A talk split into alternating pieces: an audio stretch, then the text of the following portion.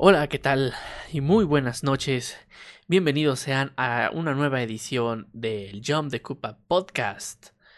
Eh, Safe State número 005, Eclipsa en la Villa. Yo soy Chris Bermúdez, arroba Cristelbani en Twitter y en todos lados. Y tenemos, como siempre, a un gran staff aquí que nos está acompañando. Tenemos al doctor Octavio Valdés. Buenas noches. Oye, Cris, tengo una duda. Este, voy a la máquina de dulces. Te traigo el que está en la B, en el B4. B4, B4. Creo que es un Snoop. ¿Qué, ¿Qué onda, Octavio? Este, dinos, dinos tu nombre, tus medidas y en dónde te seguimos. Te puedo decir mi nombre, pues Octavio Valdés Lafarga. Mis medidas, pues no te las doy porque no tengo ni, ni nalgas, ni, ni senos, ni, ni cadera. Con esta pandemia. Lo único que me, lo único que me queda es, es este. De hecho, he enflacado esta pandemia, no, no he engordado. Me he mantenido delgado. Y es que, como en casa, no, no aquí con los, con los jefes, pues sí, no es tanta lo que andamos comiendo casi fuera. Pues aquí me pueden seguir como siempre en Twitter principalmente. A veces hago streams bajo el seudónimo de Doctor Octavio. Pues algunos, este, a veces hago ahí junto con la comunidad de- del niño ponzoñoso acá de Young Cupa también. Este, de vez en cuando estoy ahí también presente en algunas jugadas de Tetris con, con señor Pixel. Este, y pues me pueden seguir como arroba Octavio Valdés 3 en Twitter. Y este, ahí, ahí es donde me encuentran un poco más seguido. También tenemos al guapísimo y sensual Bent Sama. No tan guapo como tú, Chris, pero ¿cómo están? Buenas noches, buenos días, buenas lo que sean ahí cuando nos estén escuchando. Ya saben que aquí andamos con todo gusto en Jump the Cupa. Yo ya me presenté, así es que no tiene caso que lo vuelva a hacer. Nos hace falta Suki, que Suki nos desaparece y, y, y de verdad sentimos el hueco en el podcast. Sobre todo porque ahorita anda bien metido en unas cosas tecnológicas bien enfermas que me permiten nada más darles así hablar por él unos segundos. El buen Suki eh, lleva unos días haciendo investigación y armado y demás y producción de transcoders de video para convertir señales RGB a, componente y demás cosas. Este, y las ha estado aplicando para su, para el, Neo Geo. Y ha hecho este adaptadores para controles. Este. Pues de Sega Genesis a Neo Geo. Le han dado moviendo mucho al Neo Geo. Ya, ya ha haciendo una buena chamba ahí. Este. Ojalá algún día pueda venir a. a platicarnos al respecto. Eh, pero bueno, ya que pasamos las presentaciones, este me gustaría que nos pusiéramos al corriente, much- muchachos, porque pues este sí estuvimos un rato inactivos en el podcast.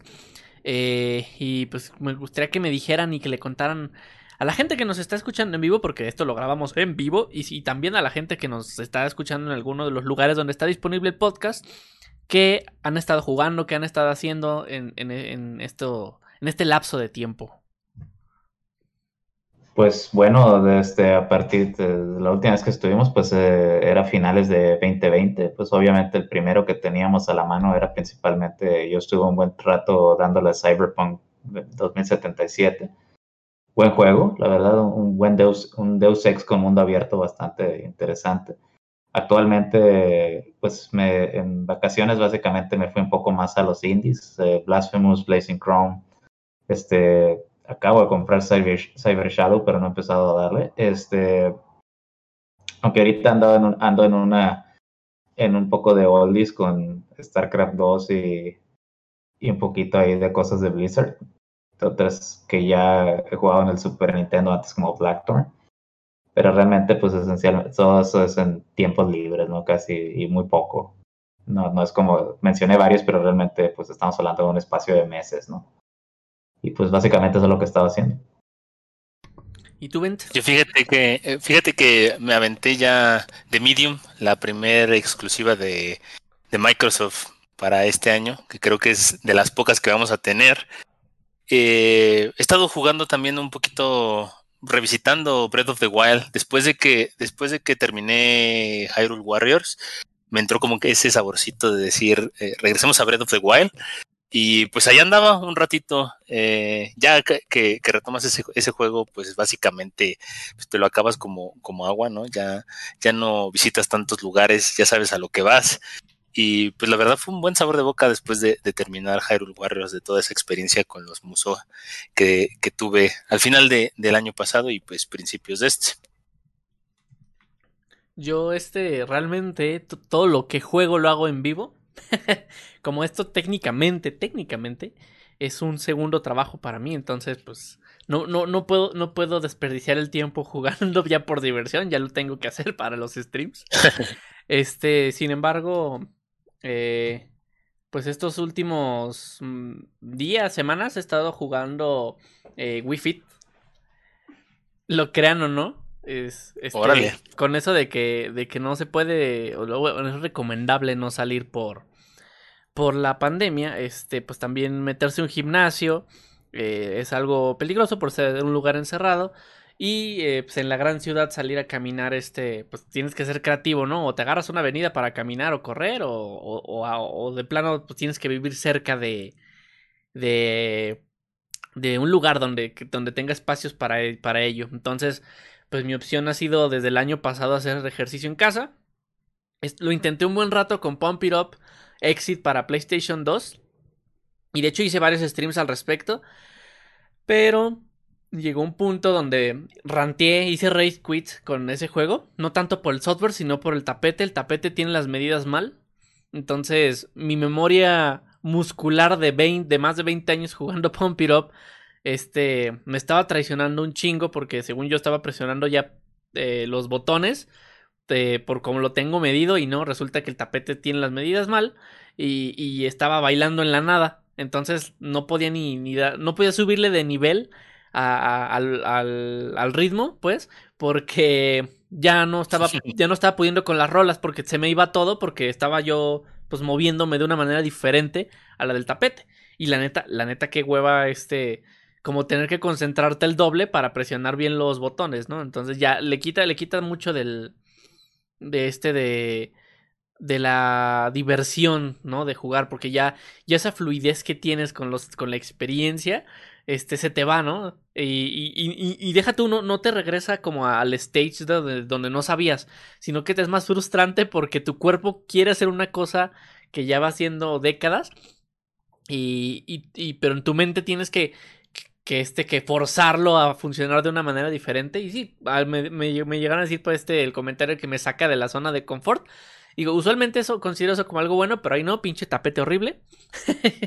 Mal hecho mal medido a la fregada. Entonces tuve que brincarme otro, otros este otras formas de hacer ejercicio. Y he probado Just Dance también. Este sí he jugado offline este eh, Just Dance 2020 y 2021 y ahorita le entré a Wii Fit, que yo no conocía realmente, nunca tuve la oportunidad de tener una balance board enfrente, en, ¿no? Nada más supe cuando apareció en, en, el famosísimo E3 donde Reggie dijo My Body's Ready. Este. Classic. Classic. Pero no, este, no, no, me, no me había tocado usarlo. Y realmente yo nunca le di mucho valor a, ese, a ese periférico del Wii. Este, pues dije, eh, una pinche. Eh, un sensor, ¿no? Ahí de, de, como una báscula, punto, pero no, no le lleva muy hecho utilidad. Realmente mi, mi mente no, no se imaginaba cómo podías utilizarla en juegos. Y sabía que era la existencia de Wii Fit, pero me valía madre. Yo hacía ejercicio por fuera. No, realmente no, no, no, no, no fui una persona que, que en, esos, en esos tiempos tuviera la necesidad de hacer ejercicio en casa. Entonces, este ahorita, pues que ya eh, me tocó tener una, la balance board enfrente, me doy cuenta que es un periférico bastante interesante. Este, eh, porque, o sea, es como dos básculas en una sola tabla. Y, y aparte te saca varios, este, eh, como... Bueno, te saca varios detalles de tu peso y demás, ¿no?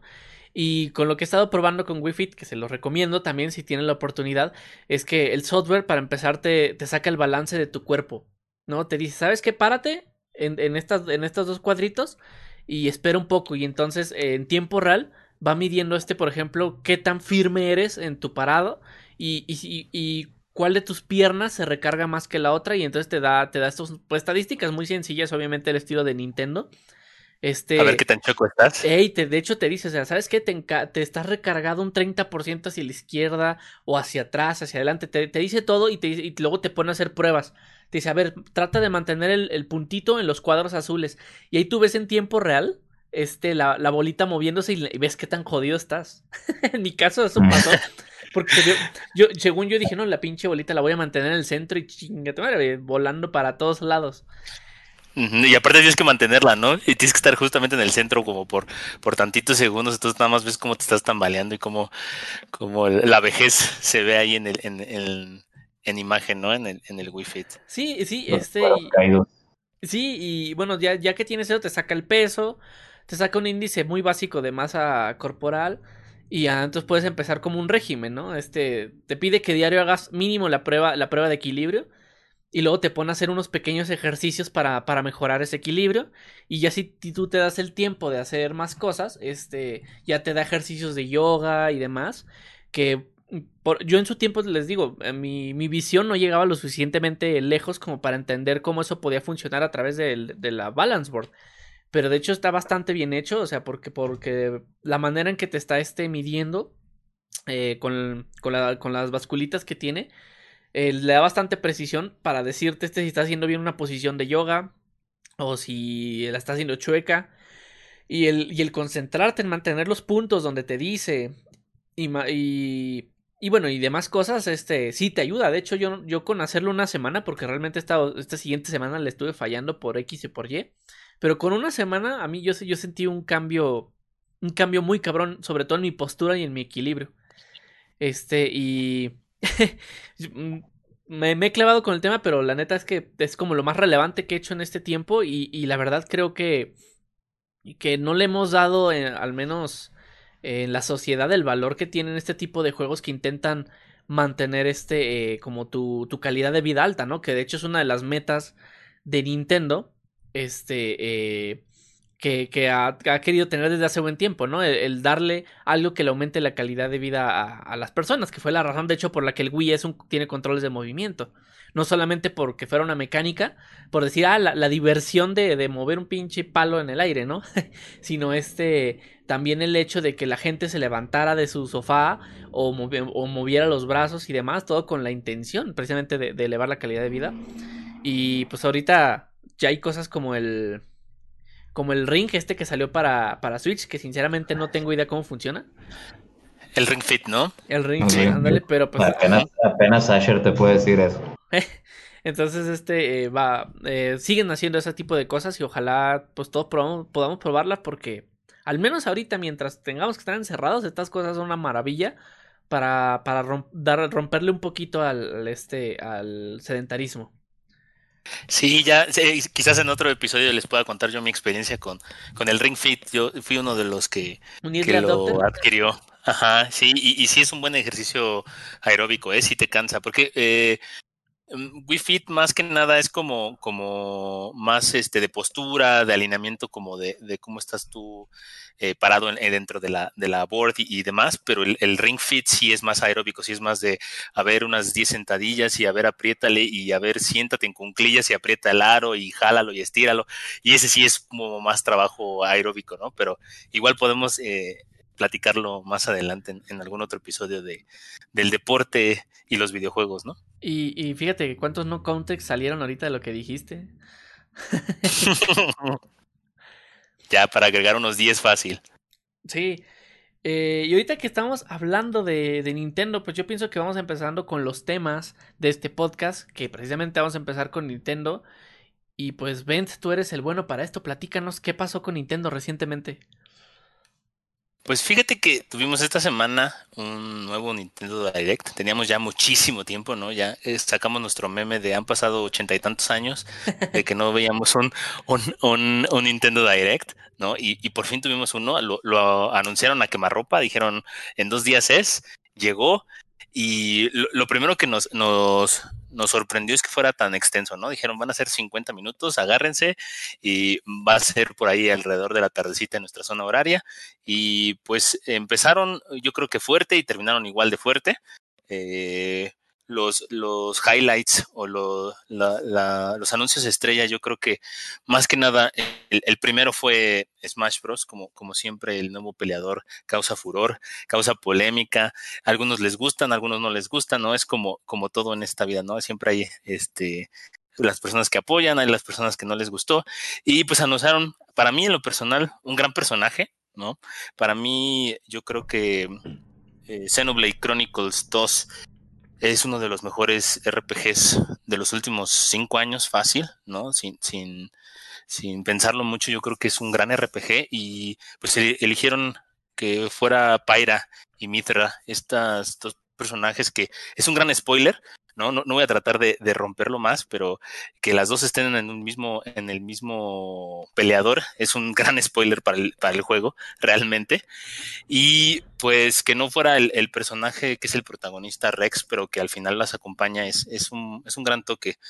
Eh, yo, les, aconsejaría que, le den una oportunidad, si, son fan de los RPGs, den una oportunidad a Xenoblade Chronicles, se van a dar cuenta de, de, lo, de lo grande que fue esta historia que tuvieron eh, pues plasmada ahí Monolith Soft en, eh, hace ya un par de años que salió el juego.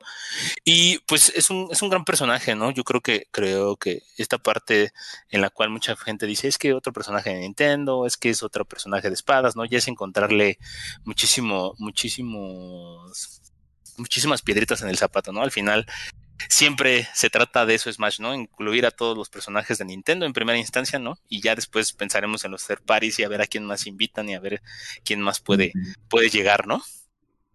Que aparte todo el mundo le encanta hypearse, ¿no? Este, digo, yo, yo hace mucho que no le tengo esperanzas a Smash. Eh, no, no porque me decepcione, o sea, más bien no, no, no trato de no hypearme ni, esperar nada. Eh, sinceramente a mí ya me dieron mucho de lo que yo pedí años, como Simon Belmont, como Ryu. Este. Y ahorita ya no hay mucho que yo pueda pedir. Eh, sin embargo, pues también ya no tengo con quién jugar Smash. Este, cuando vivía en el rancho, pues allá con mis amigos me juntaba al menos cada fin de semana a jugar Smash. Y ahorita ya llevo un par de años sin siquiera tocarlo. Entonces, pues me viene valiendo madre quién, cuál es el personaje nuevo que anuncia, ¿no? Todos no lo voy a poder usar. Pero pues hay banda que sí se sí se apasiona mucho con el tema y, y, pues sí, ¿no? Empieza, empieza la guerra, ¿no? Empiezan los, los que odiaron el Direct, bueno, los que dieron el, más que nada el anuncio de Smash por el mono y los que lo amaron como, pues en este caso Bent, que sí conocen el juego y aprecian el personaje. Sí, fíjate que al final ya Smash ya es como, como la kermés, ¿no? Ya, ya encuentras de todo y revuelto, ¿no? Está ya el puesto de los elotes, el puesto de garnachas, el puesto de buche, el puesto de flanes, o sea, ya está, ya está todo que ya es una merquez, ¿no? Entonces ya, ya, ya es muy piqui decir, es que no están vendiendo eh, específicamente esto en la, en la kermés, ¿no? Pues a lo mejor en algún punto va a llegar, ¿no? No te quejes, disfruta de lo que hay, ¿no? Hay campechano para todos y, y pues más que nada es eso, ¿no? Una fiesta. Es una fiesta donde reúnen todo y a mí lo que más me gusta es eso, ¿no? Que, que te lo manejan como que aquí están reunidos los mejores videojuegos, ¿no? Los mejores personajes de videojuegos, ¿no? Una de las cosas que tienen muy buenas también es eh, que reúnen todo el soundtrack de videojuegos, ¿no? A, los que nos gustan este apartado de, los soundtracks y cómo, cómo se crean a través de las franquicias y demás pues es, un gran lugar para revisitarlos y cómo lo ejemplifican, ¿no? Como que tratan de agarrar la esencia de cierta franquicia y traerla para acá. No sé cómo lo veas, Octavio. Fíjate que en términos de Smash yo comparto mucho tu opinión, ¿no? Que ya es tanto lo que tiene que ya lo que puedan ofrecerte, pues es, es que, o sea, ya, ya, ya es, digámoslo así como icing on the cake, o sea, que sería así como más betún al pastel, pues, o sea, y realmente el pastel ya está lo suficientemente bien hecho. Y por eso yo personalmente no era algo que me tuviera con mucha este, anticipación. Ya es nada más curiosidad mórbida, digamos, pero no como que, oh, este, este va, va, qué decepción si no salió este o no salió este personaje. O sea, creo que yo soy un poco ajeno a esa situación, Y creo que mientras siga existiendo como franquicia y que, y que eso le dé a Nintendo este, ganancias, pues creo yo que es una buena, es una buena, es un buen este juego que sacar. Una cosa que no comparto, por ejemplo, que mucha gente empezó a enojarse que, ¿por qué no sacaron más de Breath of the Wild 2 o de Metroid Prime 4 y pues es que esos son proyectos a largo plazo y que uno, pues, seamos realistas, está en una situación difícil de desarrollo de Metroid y tampoco tiene grandes incentivos Nintendo económicos para, para meterle más esfuerzo. Nunca venden más allá lo mucho un millón de unidades. Sin embargo, este Breath of the Wild, pues los celdas ya sabemos que van a tardar tiempo en salir. No quiere la empresa tampoco arriesgar con la, con la franquicia que más le reditúa o de las que más importantes considera. Y luego anuncian Splatoon 3 y dices, ah, pero ¿por qué Splatoon eso? Oye, pues, fíjate cuánto vende Splatoon. Sí, eh, de hecho, este, ahí, me sorprendió ver tanto comentario así como que ¿a poco necesitamos otro Splatoon? ¿No? Este, y, y, al, tiempo que, por ejemplo, estábamos yo viendo eso en Twitter y en, eh, pues ya ves que muchos estábamos en el stream de la Lacarancillo, este, y acompañándolo, y estaban esos tipos de comentarios, yo acá, mi hermana por, por mensaje mandándome audios, toda emocionada por Splatoon 3. Y luego empieza, pues sí, la neta, como dice Octavio, ves números y te das cuenta que pues Splatoon vende un chingo, pero, pero, o sea, eh, en esta época, para que un juego se considere ya no un éxito, sino nada más como que vendió decente, tiene que vender un millón de unidades al menos. Y Splatoon te mueve 11, güey. Chécate esa, aunque, aunque Splatoon no sea de algo a lo que, a lo que platiques eh, con cualquier persona, tiene un chingo de gente ahí atrás. Así como a mí, a mí personalmente me, me impresiona que Monster Hunter también venda tanto, considerando que, que yo tampoco veo como que todo mundo se desviva por Monster Hunter, ¿no? Casi puedo de mi círculo agarrar tres personitas que les gusta Monster Hunter. Pero ves los números y dices, güey, hay un hay suficiente gente allá afuera como para que vaya a ver una película de Monster Hunter. Lo mismo para Splatoon. Hay tanto público para Splatoon que aunque no sean muy vocales, da para como que Nintendo siga y siga lanzando este, nuevas entregas. Y pues ese Splatoon 3 yo lo veo súper justificado. Sí, sí, yo igual, la verdad. Y otra cosa que, por ejemplo, Breath of the Wild 2, pues oye, les dijo bien clarito el vato, hey, no vengo a mostrar información de eso, pero vamos, para más tarde en el año sí vamos a empezar a hablar de, de ¿Qué quiere decir eso? Ah, pues vamos bien, ya tenemos planeado para cuándo vamos a empezar a, hablar de este del juego. Y eso es una buena, una buena noticia, ¿no? Porque eh, entre menos sepamos de Breath of the Wild 2, quiere decir que va a ser más diferente al 1, ¿no? O sea, quiere decir que le están metiendo más cosas y más añadidos a ese, a esa nueva experiencia, ¿no? Que a lo mejor nada más eh, con que se llame 2, pues te puede llevar a, pensar, a decir, híjole, va a ser el mismo mapa, o las teorías, o lo que, lo que está actualmente es, que es el mismo mapa, pero en el cielo, ¿no? Es el mismo. Ni sabemos el nombre, va a empezar. Exactamente. Yo, pienso que va a tener un subtítulo distinto. Sí, es que, es que realmente es buena noticia que nos digan, ¿sabes qué? Se está trabajando, se está cocinando, pero sí va a ser algo que se va a despegar de la entrega original, ¿no? Y pues no nos dejaron sin, sin Zelda, ¿no? Del todo en el, en el, en el Direct. Nos anunciaron dos cosas, ¿no? A lo mejor alguna que no, no les gusta a todo el mundo, que fue el, pase de expansión de, de Hyrule Warriors, ¿no? Que, que a lo mejor no lo consideran como tal un Zelda, pero pues fue una experiencia que trató de completar esa, esa pieza en el rompecabezas de qué es lo que pasó antes de, de, Breath of the Wild y cómo estuvo ese, ese asunto, la gente que le gusta todo el tema de los campeones y demás, pues fue Hyrule Warriors esa, esa pieza para completar el rompecabezas, ¿no? Y la otra parte que también generó muchísima polémica. Eh, yo, yo, yo estoy seguro que estuviste toda la semana soñando con hablar de eso en, en el podcast. claro, claro. Este, yo sé que se te cuecen las alas, es que te voy a torturar unos segundos más, solo unos segundos más para que, para causarte más ansiedad de decirlo pero puedes seguirlo diciendo después de que termine esta frase. ¿Sí? ya la dije, mira, nomás te estoy diciendo renegar, dale, dale, dale.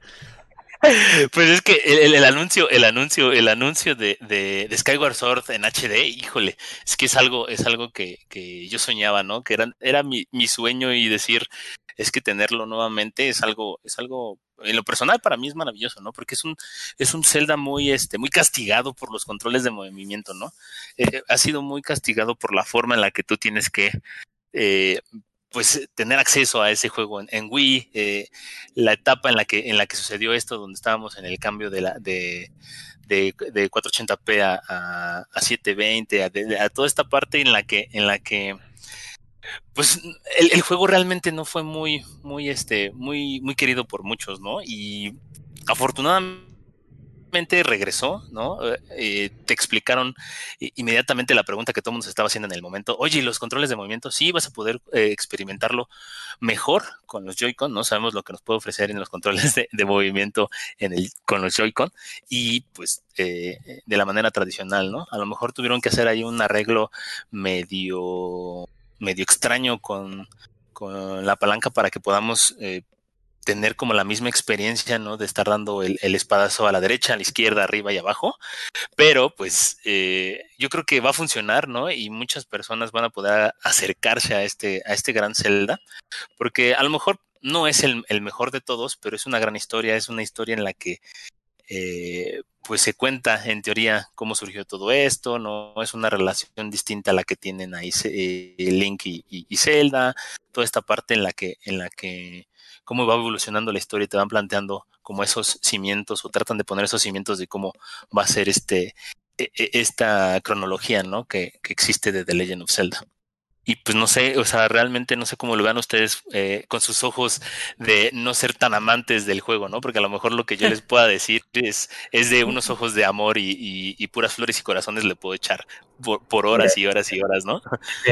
Ya te diré una cosa, por mí, si lo van a sacar por, mí, qué bueno que lo saquen, porque eso quiere decir que en un momento dado pueden animarse a sacar los otros dos anteriores. Y pues, este, que este, la verdad, al menos de eso es el que le traigo muchas ganas es Twilight Princess, porque nunca lo acabé, de hecho. Este, y porque no tenía hardware yo de, que lo tuviera, ¿no? Nunca tuve Wii U ni Wii. Entonces, este, sí se me antojaría mucho, se me antojaría mucho este, tener la chance de jugarlo en Switch. La verdad que yo, eh, Switch es como para mí ese como rescate de muchas cosas que me perdí yo en Nintendo después de que dejé de, de consumir algunas de sus consolas. Este, y ahí, ahí es donde, donde he estado tratando de, de recuperarme un poco en ese sentido, ¿no? Yo, sí, es que están... Sí, Chris. Yo personalmente, y yo sé que me van a crucificar por esto, ¿no? yo personalmente me dan huevo a los Zelda. Este. Te juego, te juego el primer Zelda de este de NES. Te juego también este sin broncas, a lo mejor a Link to the Past, esos que son como top down view. Este. Ocarina. Ocarina me da hueva.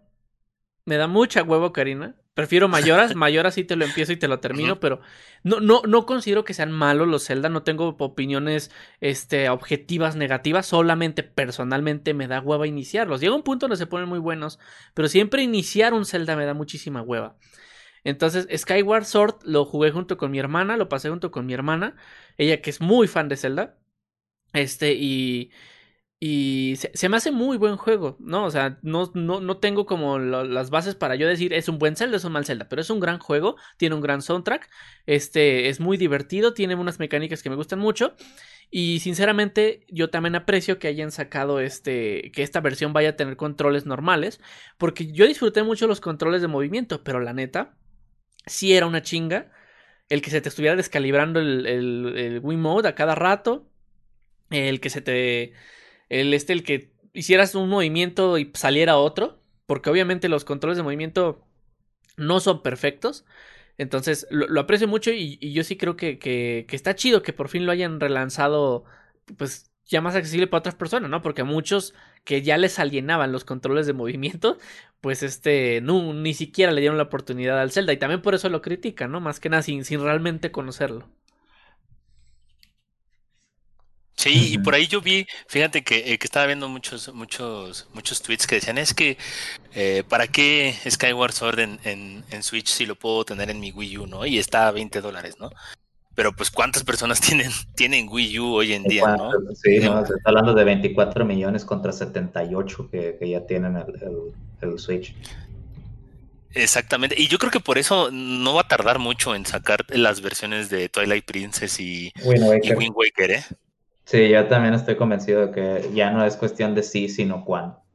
Sí, es el timing, porque eh, ya todo se está pasando hacia, hacia esta, esta parte de Switch. Y como lo decía el mismo Aonuma en, en, el Direct, ¿no? O sea, si ustedes quieren conocer cómo llegamos a ciertas dinámicas que existen en Breath of the Wild, ¿no? Tomando esa referencia de que Breath of the Wild es el santo grial, ¿no? Eh, él mismo lo dice, ¿no? O sea, tú puedes conocer cómo llegamos a eso a través de Skyward Sword, ¿no? Entonces espero que le den la oportunidad y, puedan, puedan ver esta parte eh, a través de este juego, ¿no? Entonces, si, si les interesa, yo, yo, yo lo apoyo al 100%, ¿no? Eh, Skyward Sword creo que es una pieza clave para entender cómo funcionan los videojuegos en este timeline, ¿no? De, la era de los controles del movimiento y cómo adaptar una saga de videojuegos realmente longevas a ese, a ese momento de la historia en la cual eh, los controles de movimiento se veían como el futuro, ¿no? Una, cosa, para cerrar ese tema de Zelda en esa parte, una, una como podríamos decir la analogía que quiero hacer, pero ya ven cómo básicamente Majora's Mask es como una expansión de Ocarina of Time. Es el mismo engine, eh, pues un montón de cosas similares, nomás con cosas nuevas, pero un reutilizadero de assets, ¿no? Bueno, no es exactamente lo mismo acá, pero yo siempre he visto a Skyward Sword como el Mayoras de Twilight Princess. Porque Twilight Princess fue el que inició con lo de los controles de movimiento, pero no estaban tan pulidos. Y, diversas cosas que, aparecieron en Twilight Princess se volvieron a aparecer en, en este en, en, Skyward como lo del juicio del espíritu y entre otras entonces este eh, ahorita porque dices por la época este yo veo a Skyward como entre comillas porque pues no es tampoco tan así dentro de las limitantes y las fallas que tiene la tecnología Skyward fue la perfección de los controles de movimiento para un Zelda entonces es una razón más para darle una oportunidad para explorar ese branch Sí, correcto. O sea, es más, más que nada ese, ese puente hacia, hacia cómo, como Twilight Princess lo hizo primero, pero como Skyward lo perfeccionó, ¿no? Cómo hizo ese puente de ciertas, de ciertas eh, dinámicas en las cuales ya nos fuimos a, a, perfeccionarlo en Skyward Sword para esa época, ¿no? Para, para el entonces el, el Wiimote y el, el Wii Motion Plus que, que recién venía saliendo para, para mejorar la experiencia, ¿no? En, en teoría, en esa, en esa etapa de, de, de, Nintendo, en el Wii.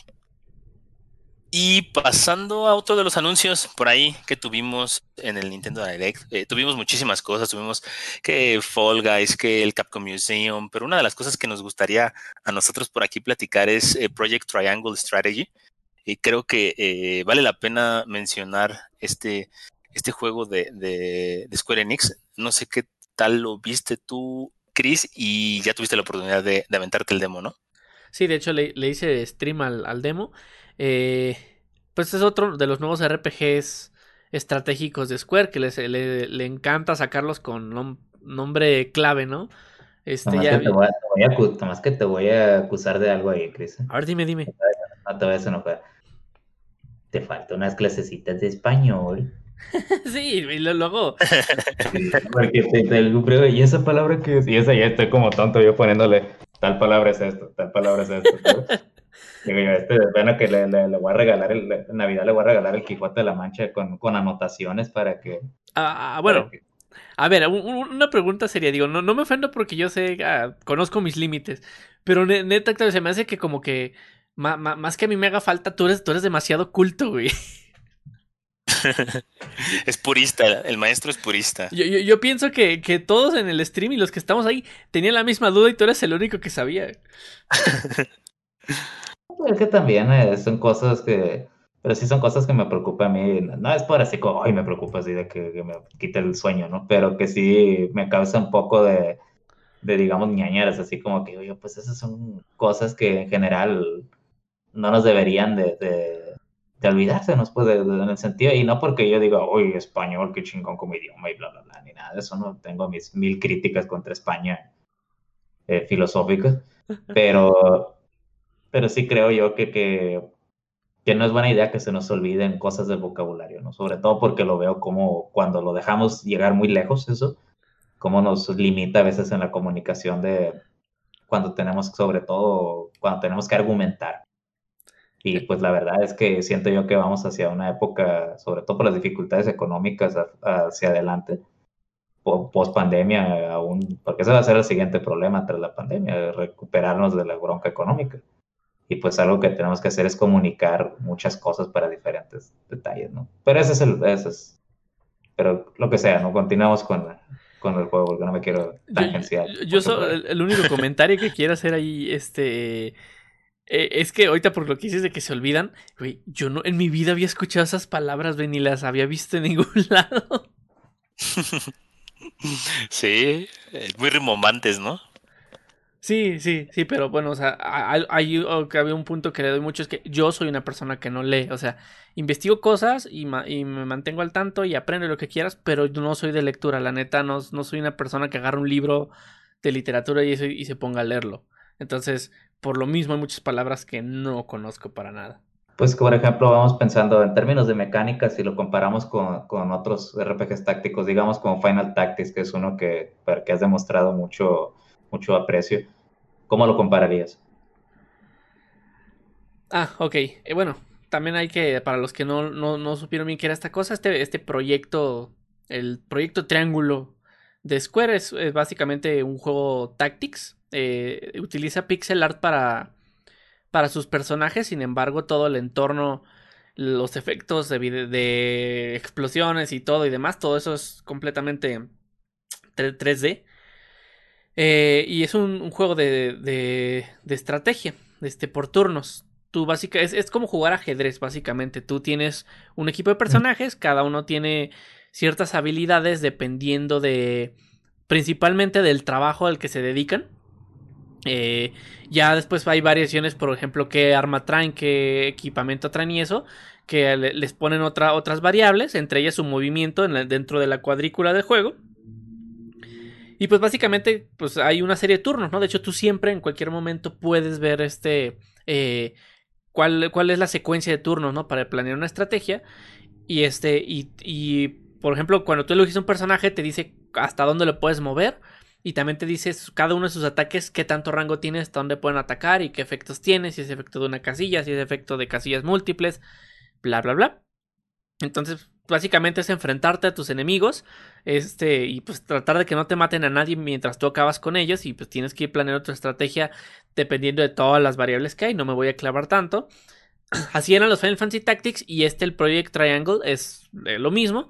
Eh, variaciones ligeras que tienes que no no tienes posibilidad de de este de de revivir a tus unidades. Si te matan alguien es permadeath. Ahí se, que, ahí se quedó y de hecho obviamente eso afecta al desenlace de la historia. Este... Sí, es, una mecánica muy de, de otros, de otros juegos de estrategia, especialmente como Fire Emblem tiene eso. Exactamente. cambia, la, cambia la historia a medida que si pierdes estas unidades y se, y, se, vuelve todo un, rollo. Este, una de las cosas que yo noté mucho al verte jugar y, unas cosas que noté de, de, las mecánicas mismas del juego, que también rescata algunas ideas de otras franquicias, no de, pues no sé si, no sé si es de ellos y de Square o de, o de Enix, uno de los dos, este, me recuerda mucho a Tactics Ogre. No sé si lo ubican. Sí, sí, sí. Yo sí lo llegué a jugar un, poco, pero sí. Entonces sí creo que, hay muchos detallitos de Tactics Ogre ahí, sobre todo en el diseño de, la mecánica de, poder este de poder piñatear a los enemigos, o sea que es básicamente que está uno enfrente y otro por atrás también lo puede golpear si están cerquita hacer como combos, pues esos son detalles que creo que empezaron en Tactics Over. Y, y de lo que único que sí que me cansó un poco, aunque pues eso es producto normal de estos juegos, este, que está un poquito hecho a la, a la antigüita, que las escenas de diálogo pueden ser muy, muy extensas. Ah, sí, sí, es que fíjate que, que, que, creo que ahí el que nos sirve como referencia es Octopath Traveler. Eh, eh, en primera instancia uno podría irse como con la finta y decir que eh, solo en el aspecto visual, ¿no? Por tratar de encasillarlo en algo general, es lo que hereda de Octopath Traveler, pero no tanto, porque fíjate que Octopath Traveler también tenía esta misma temática de, de, los textos, eran muy extensos, ¿no? Y también te manejaban este, este lenguaje como cultural, por llamarlo de alguna manera. Y así es como te iba llevando en la historia, ¿no? Es una historia que viene contada, ¿no? No es algo que tú, tú estás viendo que está pasando, ¿no? Sino que la historia, eh, la carnita, por decirlo de alguna manera, viene eh, pues en los textos, ¿no? Entonces hay que estarlo leyendo y estarlo leyendo y pues te va llevando así hacia la historia, ¿no? Entonces creo que ese es uno de los, de los eh, pilares que hereda tanto de, de Octopath Travel como el aspecto visual, ¿no? Porque el aspecto visual de Octopath Traveler es, es hermosísimo y acá se ve que van sobre la misma, sobre la misma línea, ¿no? Un 2D, ¿no? Pero ya este, llevado a estos eh, brillitos, a estas luces, a esta interacción con, con, con el ambiente que está alrededor de todos los personajes. Pero bueno, Chris, no nos contestaste la pregunta. Este, la primera pregunta, que, si lo comparas con otros tactics que has jugado, ¿qué opiniones te genera? Mm, ok, pues está este, pues está bien. Realmente me llamó la atención, sí lo jugaría. Este, precisamente eso iba con explicar las mecánicas porque se parece a, a, los otros tactics. O sea, está bien hecho, está divertido. Eh, personalmente pero sigo prefiriendo Final Fantasy Tactics porque un detalle que no me gustó tanto del, de este del Triangle es que ciertas acciones en vez de aparecer un menú que te digan atacar, defender, esperar tal tal así tan tan directo como lo llega a ser un Tactics de, bueno de los Final Fantasy este todo lo haces con botones, ¿no? O sea, por ejemplo, para terminar un turno tienes que presionar un botón. Y, me, siento que, la experiencia personalmente es un poco vacía. Para, así, ¿no? ¿no? ¿no? sé por qué siento que, que, eh, que parte de lo que sea que se sintiera tan, tan estratégico los, los anteriores, pues los que sí son Final Fantasy Tactics, es que es la presencia de los menús. Este, y, y, que aquí no tengas menús, lo, lo, me hace sentir incompleto. Pero bueno, puede ser cuestión de, de, de, de que yo ya tengo muchos años de, de este de de costumbre con los otros, ¿no? Pero sí lo recomiendo. Yo, yo, yo espero ansiosamente a que salga para poder darle una pasada.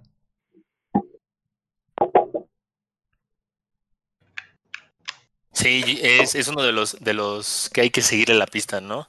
Eh, yo no creo que, que, definitivamente salga este, este año. Se me hace difícil. Eh, y entonces eh, creo que el, siguiente año lo veremos seguro.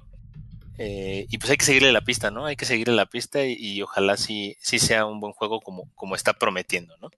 Y pues ya para, para, cerrar esta parte del, del, del, Nintendo Direct, mm, creo que uno de los que hay que mencionar, eh, digo, yo no soy muy fan de los Mario Golf, pero no sé ustedes qué les pareció ese anuncio de, de Mario Golf y esa dinámica de, de la corretiza tras las, la, tras las bolas y, andar ahí de un lado a otro. No sé cómo lo vieron ustedes. Pues es un poquito como evolucionar a Mario Golf desde el principio que había sido un proyecto en conjunto con los vatos que hicieron Hot Shots Golf originalmente. Y que pues es meterle más cosas de Nintendo para hacerlo un poquito más gracioso, digámoslo así. Se ve bonito, a mí, a mí me gustó. ¿Tú qué tal lo viste, Chris? ¿Sí lo jugarías? ¿Sería un J, un A? ¿Tú qué tal? No soy mucho de juegos de deportes de lo que sean. Para que vean que no nomás le echo FIFA por hater, Tampoco soy fan de ni de Mario Golf, ni de Mario Strikers, ni de Mario Voleibol, ni nada de eso. Sí, fíjate que yo creo que de todos los, de todos los Mario deportes que existen allá afuera, ¿no? Creo que el más estandarte es Mario Golf, es el que ha tenido por ahí más seguimiento en, en todo lo que va de la franquicia y, y pues a ver qué tal le va, ¿no? A, a mí me gustaría ver el efecto Switch en, en este tipo de franquicias que, que, son más de nicho, ¿no? Son más de, de, ser un poquito más discretos, no es, no es un Mario Party, ¿no? No es un Mario Kart, por supuesto, no es, es un, desde mi punto de vista, yo creo que está en ese, en ese tercer escalón, ¿no? Donde primero vienen todos los, todos los Mario, eh, de la saga, ¿no? Después vienen los Mario Kart, después viene pues, los Mario Party en otro, en otro escaloncito, ¿no? Ya después vienen todos estos juegos de, de deportes y, y, y, demás que, que trata de tener por ahí Mario. Y pues a ver qué tal le va, ¿no? A ver a qué tal le va eh, en Switch, a ver si es cierto que, que, que todo lo que sale en Switch es oro. ¿No? Y pues se ve bonito, ¿no? Se ve con, con los estándares de, de, calidad que por lo menos nos dejaron en, en Mario Tennis eh, eh, que salió también para Switch, ¿no? Entonces, pues a ver qué, qué nos depara con, con, con, Mario Golf Super Rush, que sale a mediados de este, de este año, si mal no recuerdo. De hecho. Y pues yo creo que sería todo, todo por, por el, el Nintendo Direct, creo que es lo, lo, los highlights que hay que mencionar, porque tenemos que pasarnos también a, a otro eventito por ahí que, que también tuvimos esta semana, ¿no, Octavio? Así es, tuvimos este nuevamente con Blizzard Entertainment tuvimos este su famosa BlizzCon que este año pues debido a la pandemia lo convirtieron en un evento completamente digital. Em, no sé, como yo nunca he ido a esos eventos, pues yo no podría dar una opinión de que si eso fue bueno o fue malo. Desde la perspectiva de alguien que siempre lo ha visto de manera en línea, pues no cambió gran cosa, simplemente fue un poco más eficiente la presentación de los, de los contenidos pero bueno, realmente lo importante es qué presentaron y pues ahí es donde tendría que decir que pues básicamente este año se enfocaron a dos franquicias principalmente, ¿no? A, este, principalmente a Diablo y, y Overwatch en segundo plano y en un tercer plano un poquito más leve a, World of Warcraft, ¿no? Em, siendo un, un fan aguerrido de Diablo desde, desde, los, desde el primer juego, en el 96. Fue de los, mis primeros juegos comprados en cajita en PC. este, pues tengo que decir que la verdad que pues a mí me, me, fue muy placentero todo lo que mostraron. Pues Diablo 4 ya, pues ya les he platicado que estoy muy interesado en él. Me gusta mucho lo que estoy viendo porque tiene un, un estilo gráfico otra vez eh, con una temática muy oscura, gótica, como era originalmente. Y luego aparte me, me regalan de postre un remaster, entre comillas, remake, diría yo también, de Diablo 2, que es mi favorito de la, de la saga hasta ahorita. Pues la verdad que pues para mí es este oro puro todo lo que me dieron. Overwatch, si bien me gusta, no soy un, mega fanático de, de, él. Este creo que que hicieron una buena explicación de cuáles son las cosas que quieren hacer y por qué están tardando un poco con ese juego. Creo que son experimentos interesantes y que pudieran darle longevidad a, la franquicia. Este, pero la verdad no, no pudiera dar opiniones muy a fondo de, eso. Realmente tendría que ser honesto que tendría que hablar un poco más de lo que, de lo que están haciendo con Diablo, ¿no? Que es lo que realmente me llamó mi atención y es lo que realmente se trabajó más en el evento. De entrada, pues el, nos presentaron una nueva clase para, para, el, para el 4, que es, que es la, la Rogue o Pícara, como lo traducen en, en, en español, que esencialmente es la arquera del primer juego, solo que ahora reeditada con, con, este, con habilidades nuevas. Muy similares a las, a las del cazador de demonios del 3, pero algunas diferentes y que es un poquito como la asesina también de Diablo, de Diablo 2. Eh, algo que noté mucho, que estoy notando de Diablo 4 que me está, me hace muy interesante es que se están animando a, que el ambiente sea un poquito más tridimensional. ¿En qué sentido? Si bien lo ves isométrico, hay subidas, hay bajadas, brincos, cosas. Ya no se siente algo tan, tan dentro de un, de un tablero. Porque los primeros dos juegos estaban diseñados mucho como si estuvieras caminando sobre un tablero plano. Y ahora ya no tanto.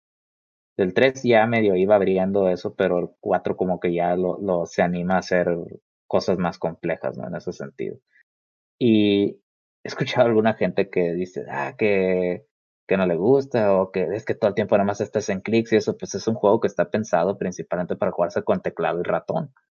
Que es verdad que se ha adaptado al, a controles este, de consola, eso no lo niego, pero la verdad es que la experiencia realmente original de ese juego es este principalmente en teclado ratón y es una experiencia a un ritmo más relajadón que lo que estaríamos acostumbrados los que jugamos con control. Pues.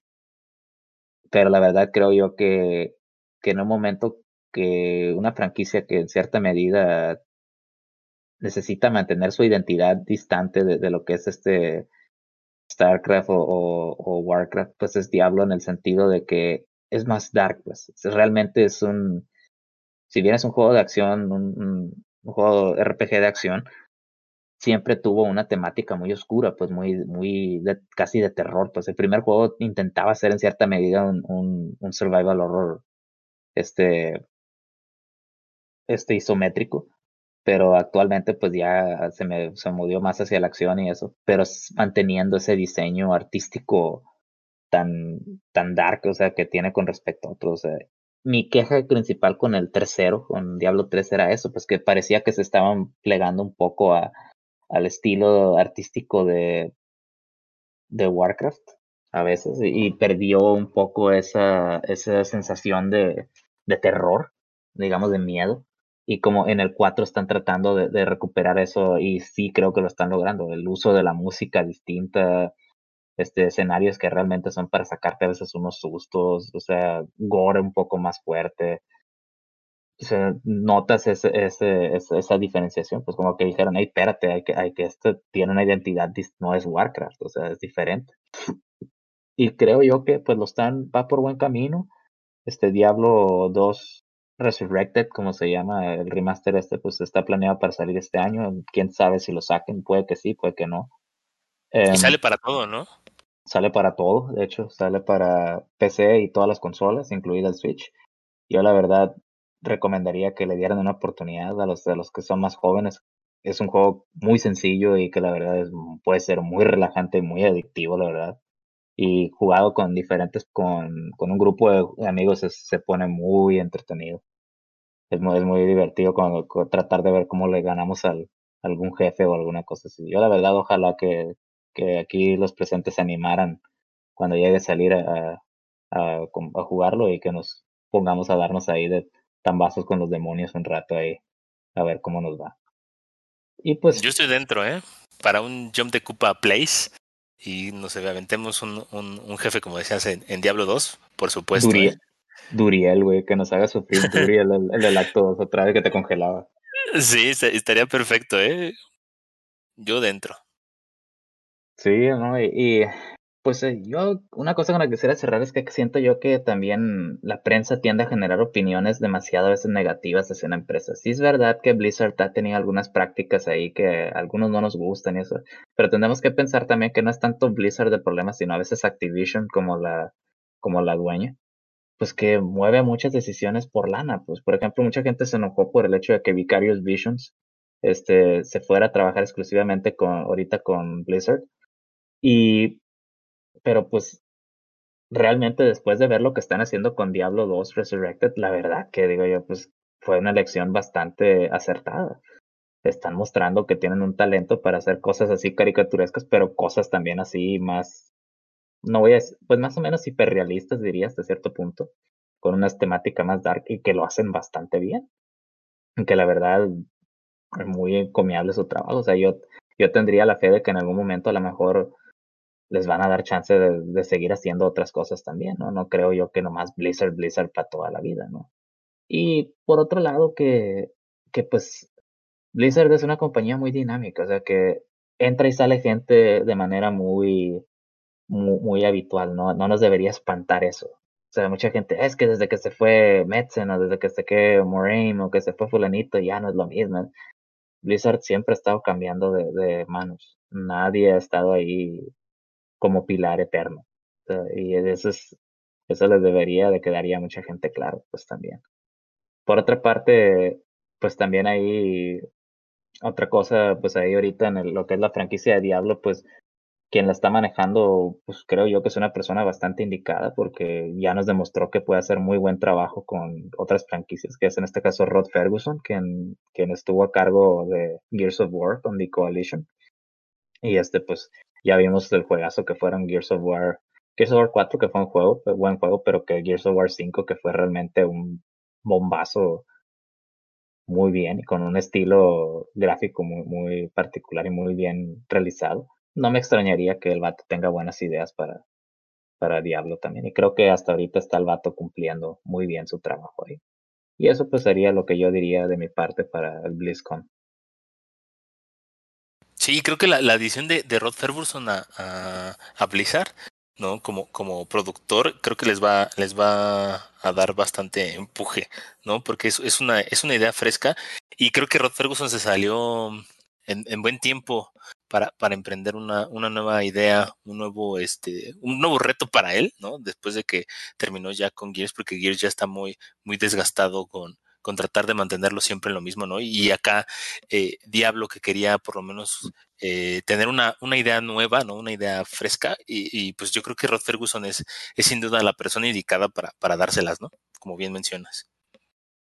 Sí, aparte creo yo que, que se metió a la franquicia que, que era la más adecuada de acuerdo a, lo que él venía haciendo, que eran juegos con una temática así oscura, pues porque Gears es un juego con, con muchos, con escenas así, mucho de juego de claroscuros, escenas medio de, de, de sci-fi horror, cosas así a veces, ¿no? Y de acción así muy intensa. Entonces sí creo yo que él maneja, maneja el estilacho como para mantener, para dar un buen, un buen, buen control de lo que más o menos es el, el aspecto estético que debe mantener Diablo. Y, y pues no, Blizzard siempre ha sido de esas compañías que dices, es que me importa mucho el gameplay primero que nada, ¿no?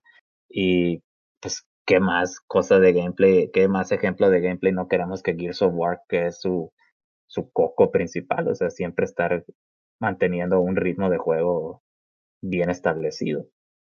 Y pues yo, yo creo que ahí en ese sentido sí, sí sería interesante pues darle una oportunidad, ir, ir no perdiendo porque creo yo que es una empresa que, que, que en general ha producido buenas, grandes franquicias y que sinceramente no me gustaría que se fuera por el camino de otras que, que hemos visto que nos regalaron tan buenas franquicias y que pareciera que desaparecieron en cierta medida, aunque están ahí todavía, ¿no? Como Konami o, o otras eh, empresas ahí también, ¿no? O EA cuando, cuando ha ido absorbiendo estudios que parece que los desaparecen, ¿no? Y, y, eso, mientras creo que mientras que Blizzard medio mantiene esa, pues digamos, medianamente su independencia hasta cierto punto, pues creo que eso es algo que es bien para la, para la comunidad en general dentro del mundo del PC y de, y de todos los juegos en general. Y esperemos que así sea. Sí, como que nos deja tranquilos, ¿no? O sea, como que había mucho revuelo y ahora que ya, que ya vimos que sí se está trabajando en, en, el, en el remaster de Diablo 2, en Diablo 4, ¿no? Esta parte de, de, de que todo está avanzando tal y como, como debería ser, pues como que nos tranquiliza, ¿no? Porque como que estaban... Inclusive, inclusive el propio Overwatch, ¿eh? que vi todo el panel de Overwatch que mostraron y la verdad es que sí se ve que los datos se, se han tardado en mostrar porque se ve que no se tragaron la idea, ellos mismos están convencidos de que no van a ser una que si bien es cierto que, que, están reutilizando assets y, y, mejorando algunos aspectos gráficos, que en general todos los, todos los cambios de gameplay y, y la edición del modo historia se lo están tomando con mucho detalle y mucho cuidado y por eso no se van a aventar así a hacer cualquier cosa que se les ocurra. Pues. Y creo yo que, hay, que eso sí es algo que debe, que hay que reconocerles que son honestos en decir, es que si algo no me está gustando o creo que falta meterle más creatividad o más desarrollo, pues entonces se va a tardar. Por eso a mí no me extrañaría que, que pudiera terminar saliendo primero Diablo 4 que Overwatch este 2. Pero creo que cuando saliera Overwatch 2 va a ser porque ya va a estar más pulido y pensado, bien pensado, qué es lo que quieren hacer realmente para evolucionar ese juego. Exacto, como diría mi abuelita, no son enchiladas, ¿no? Como que sí están buscando el, el enfoque correcto para Overwatch 2, ¿no? Porque por algo están sacando esta nueva, esta nueva entrega. Chris, te quedaste muy callado. Mm, pues que no tengo mucho que decir al respecto. Ya sabes que yo realmente lo único que a lo que le he entrado de Blizzard es StarCraft. Y no muy profundo, así es que estoy eh, completamente ignorante del tema como para opinar te vamos a tener, te vamos a tener que, te vamos a tener que hacer nuestro aprendiz en Diablo y el 20 y yo cuando salga el 2 para que, para que, para que tengas con nosotros a, en grupo a, estarle dando unos palizones ahí a los jefes ahí. Sí, es que, Diablo 2 es. Si es, que no nos dan una paliza, si es que no nos dan una paliza primero el jefe a nosotros, ¿no? Que, que eso es otro detalle, que mucha gente jugó el, el 3 y el 3 sí es un poco más fácil en general en, algunas mecánicas. Porque te guía demasiado de la mano. O sea, no existe tanto el concepto de, de tu propio de tu propia personalización de las habilidades y, de la especialización de tu personaje. Y sí, eso sí se lo criticaron mucho. Y el 2 sí era muy de tu mano, o sea, tú eres el que, el que determina de qué manera quieres que sea tu personaje y el 4 siento que está, por lo que he leído del diseño, de los diarios de diseño que han estado publicando, este, sí se nota que está mucho en la línea del 2 de que cada cabrón genera su propio personaje con ciertos enfoques, pues, y eso creo que sí está muy bien en la franquicia. Y que no es algo que pudiera parecer así como, va a ser mucha chamba, en realidad no. Es simplemente decir, bueno, ok, estas son las habilidades con las que me siento yo cómodo y estas son las que voy a explotar, voy a explotar con más este, este, con más este esmero. y eso creo yo que, que, es una idea muy, muy, este, muy interesante porque realmente no, no es tan, tan complicado, pues. Y aparte que es un juego muy sencillo de, de, agarrar y, jugar un rato y, no te tienes que clavar demasiado si no quieres. O sea, si hay un punto dado de, ya me enfadó esto, pues lo, lo puedes dejar y no hay bronca, pues. No, no, no es como, como World of Warcraft o esos que, o, los o cualquier MMO que te tiene forzado a estar dentro de una, de una comunidad constante porque si no te empiezas a quedar atrás o, o, o, o se empiezan a, la misma juego te empieza a castigar por no estar jugándolo constantemente y eso sí, eso sí no me gusta a mí mucho de los MMOs y eso se lo aprecio de Diablo que no es un MMO, se mantiene como un juego que se puede jugar en multiplayer pero que también se puede jugar en single player y nadie te va a decir nada. Nos quedamos como, como monjes pensativos. sí, totalmente, totalmente. Diablo 2 es un es un, una experiencia must must have eh, hoy en día y más con este con este nuevo lanzamiento. Y última cosa, pues tocando al 4 un poco porque pues ese es la, realmente el producto grande que viene para los próximos años. Este, ¿Qué te pareció, Vente, el trailer ese? ¿Qué te parece cómo están manejando las gráficas para este, dentro del motor para cinemáticas dentro del juego? Ese, porque, porque ese trailer de la, de la Rogue estaba hecho en el engine del juego, ¿eh? no es un cinematic pre-rendereado. Ahí fue donde me sorprendí, fíjate, porque cuando lo vi, cuando vi el tráiler y vi sobre todo el, el, el, apartado de cómo tenía la iluminación, ¿no? Cuando uh -huh. eh, se ve con este, con la, con la esta como capucha roja que trae. Eh, esa parte, el, la iluminación se ve, o sea, se ve muy bien trabajada, ¿no? Y cuando ya me dijeron que eso era in-game, ahí fue donde me, me, me, sorprendió porque realmente sí tiene un, un, una vista cinemática muy, muy avanzada, no sé, o sea, como que sí, sí, sí se ve un, un, un gran paso ahí y excelente trabajo en, el apartado gráfico, ¿no?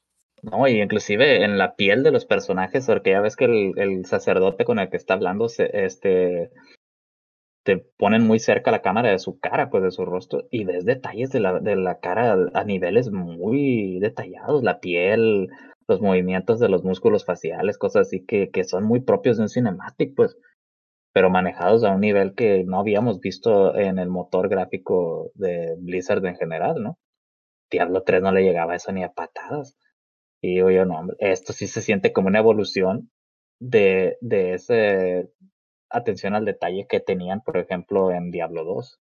Y eso es quizá lo que me llama a mí mucho la atención de lo que están mostrando con Diablo 4, que se siente ese, ese juego que busca ser un poco más de proporciones realistas los personajes, más, más, este, más fotorrealistas a, a los personajes en sí si te fijas, no están, eh, no están eh, tan exageradamente enormes o, o, sea, están en proporciones todavía relativamente normales, pues. Quizá sí, los monstruos, quizá los monstruos un poco exagerados, pero como que es un poco más, más realista, como que trata de ser un poco más verosímil en algunas cosas. En el diseño, en el look, o sea, en la, en la, en la estética. Sí, la texturización de cada uno, ¿no? Como que sí se siente como que tratan de llegar hacia, hacia ese realismo. Sí, y la verdad que ese sí definitivamente va a ser otro juego que posiblemente yo voy a voy a estar también un buen rato dándole. Al menos mi plan es que el momento que salga, pues como lo hice con Diablo 3, este, pues procurar acabarlo con cada una de las clases, con las, con las cinco clases y, y pues ir viendo cómo, cómo se siente el juego desde diferentes perspectivas, ¿no? Que eso fue lo que hice yo con el original, con Diablo 2, y luego con Diablo 3 también hice eso, de tratar de de jugarlo. Ahí sí sentí porque jugaba realmente a otro personaje con otro set de habilidades, muy otra manera de jugar muy diferente. Pues esas son las cosas que siempre me ha gustado la franquicia. Y fíjate que es algo que, que creo que es muy rescatable de, de eso, porque es muy sencillo, muy claro lo que tiene que hacer. Y pues, a menos que tengan alguna opinión adicional que vertir de, de lo que se mostró en BlizzCon, pues este, pues yo creo que pasaríamos al siguiente tema, ¿no? O al menos que quieras decir algo más tú, Bent.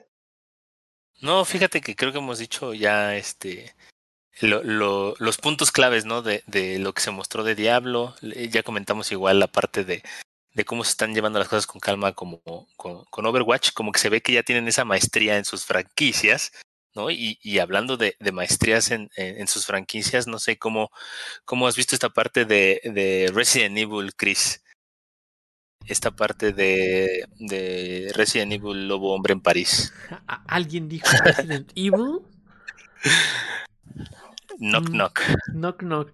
Pues este, con la noticia de que tuvimos por ahí un eh, Resident Evil Village Showcase, que fue este, un, como un tipo Nintendo Direct que se aventó Capcom, enfocado en la franquicia de Resident Evil, aunque con el como plato fuerte de, nos dieron datos nuevos sobre Resident Evil 8. Eh, por ahí me estuvieron diciendo eh, en los meses anteriores que por qué no hablamos, bueno, al menos yo mucho de, de las cosas que había habido de, de Village, pero es que la verdad Capcom no nos había estado dando absolutamente nada. Por ahí se sabe que pues muchas cosas las están puliendo todavía, independientemente de que ya tengan todo anunciado. Quieren, quieren de entregar el juego tan perfecto como lo pueden entregar hasta el último minuto. Entonces mm, se, se guardan cosas y otras la, porque cambian y bla bla bla. Pero entonces en este showcase, este por fin dieron información nueva, relevante y más concreta. Eh, para empezar, nos, este, nos acaban de anunciar que sí va a salir en la, en la generación pues, anterior, podríamos decir, para PlayStation 4 y Xbox One. Se creía, uh -huh. pues de un principio, o se había anunciado desde un principio que iba a ser esta exclusiva de Next Gen, pero pues no, ya vieron que pueden abarcarle a todo el mercado. Eh, obviamente, esto pone, pone una duda ahí. Que siendo Capcom, yo no tengo la duda, pero pues bueno, ya hay un precedente de la industria que vamos a tocar más adelante.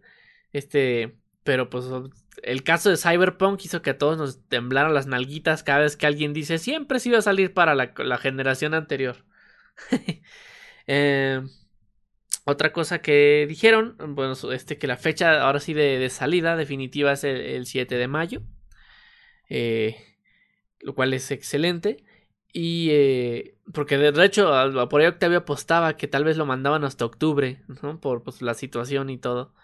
Que sí ha habido precedentes de, de Resident Evil saliendo en octubre. Resident Evil 6 salió precisamente en octubre. Pero qué bueno que ya nos dijeron que en mayo lo vamos a estar jugando.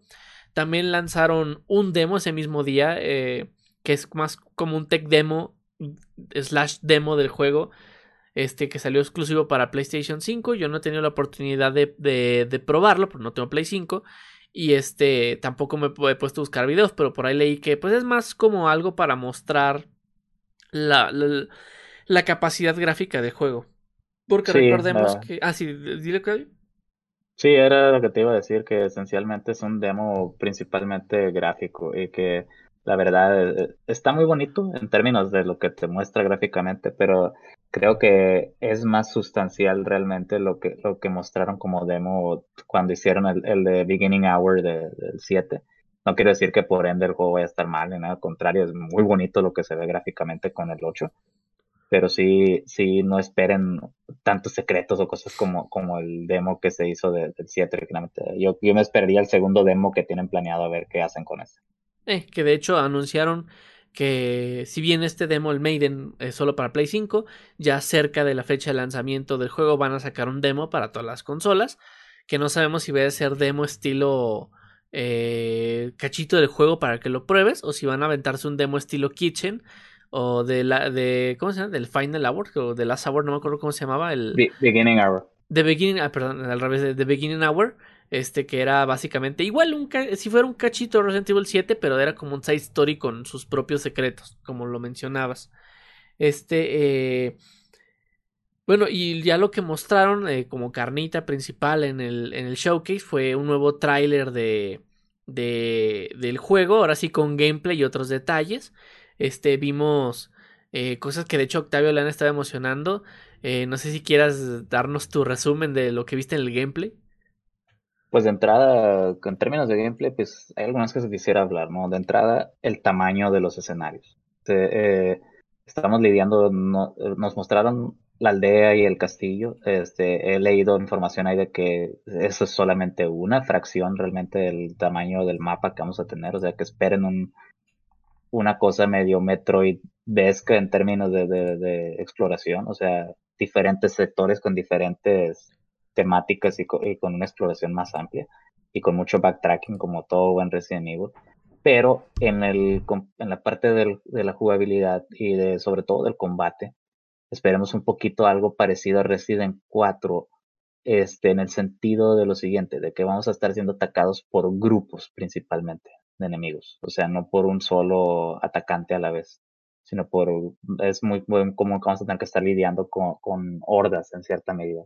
Sin embargo, eh, no crean que esto va a transformar esto a Resident Evil 4 en sentido de mucha acción y mucho y, prácticamente balaceras a, por doquier, ¿no? Eh, esto va a ser todavía, la idea es mantener todavía la esencia de un Resident Evil de, de horror, pues o sea, buenos sustos y mucha exploración y muchos puzzles, cosa que se había perdido en el 4, ¿no? Y, y, administrar tus recursos. Así es. Inclusive eso puede que que eso es lo que todavía yo me gustaría saber si lo van a manejar más por la cuestión del espacio o cómo va a ser la cuestión del dinero por la cuestión de la inclusión de una tienda pues dentro del juego, de un mercante dentro del juego. Que yo me imagino que ahí el truco va a ser que algunas cosas van a ser muy caras. Sí, yo te ah, imagino. Don Gordaxo, ¿no? El que sale ahí en la, en la, en la tiendita. Parece, parece primo de Paco Stanley, pero todavía mucho más gordo, todavía mucho más gordo. Sí, sí, sí. Sí, de hecho este personaje que anuncian, bueno, ya sabíamos que iba a haber un mercader, igual que en Resident Evil 4, pero aquí es este Duke. Y pues es como dicen un gordito ya prácticamente una pelota que anda con su tienda de lado a lado. Este dicen que eh, por ahí dijeron en los datos que estuvieron soltando que, que va a ser este eh, nómada, que realmente nunca lo vas a encontrar en el mismo lugar y si quieres como regresar a un punto para volverle a comprar ya no va a estar ahí. ah, sí. Eso es cierto, que dijeron que, que sus posiciones cambian y, y, los cambios son permanentes, o sea, no vuelve a esa posición. Tienes que, tienes que estar atento a que si te lo topas en un lugar, tomar las decisiones que has de tomar ahí. Aprovechar ahí. porque puede que ya no esté. En un backtrack que hagas, puede que ya no esté. Ah, o sea, no, no va a haber flamita azul y que te digan, Where are you buying?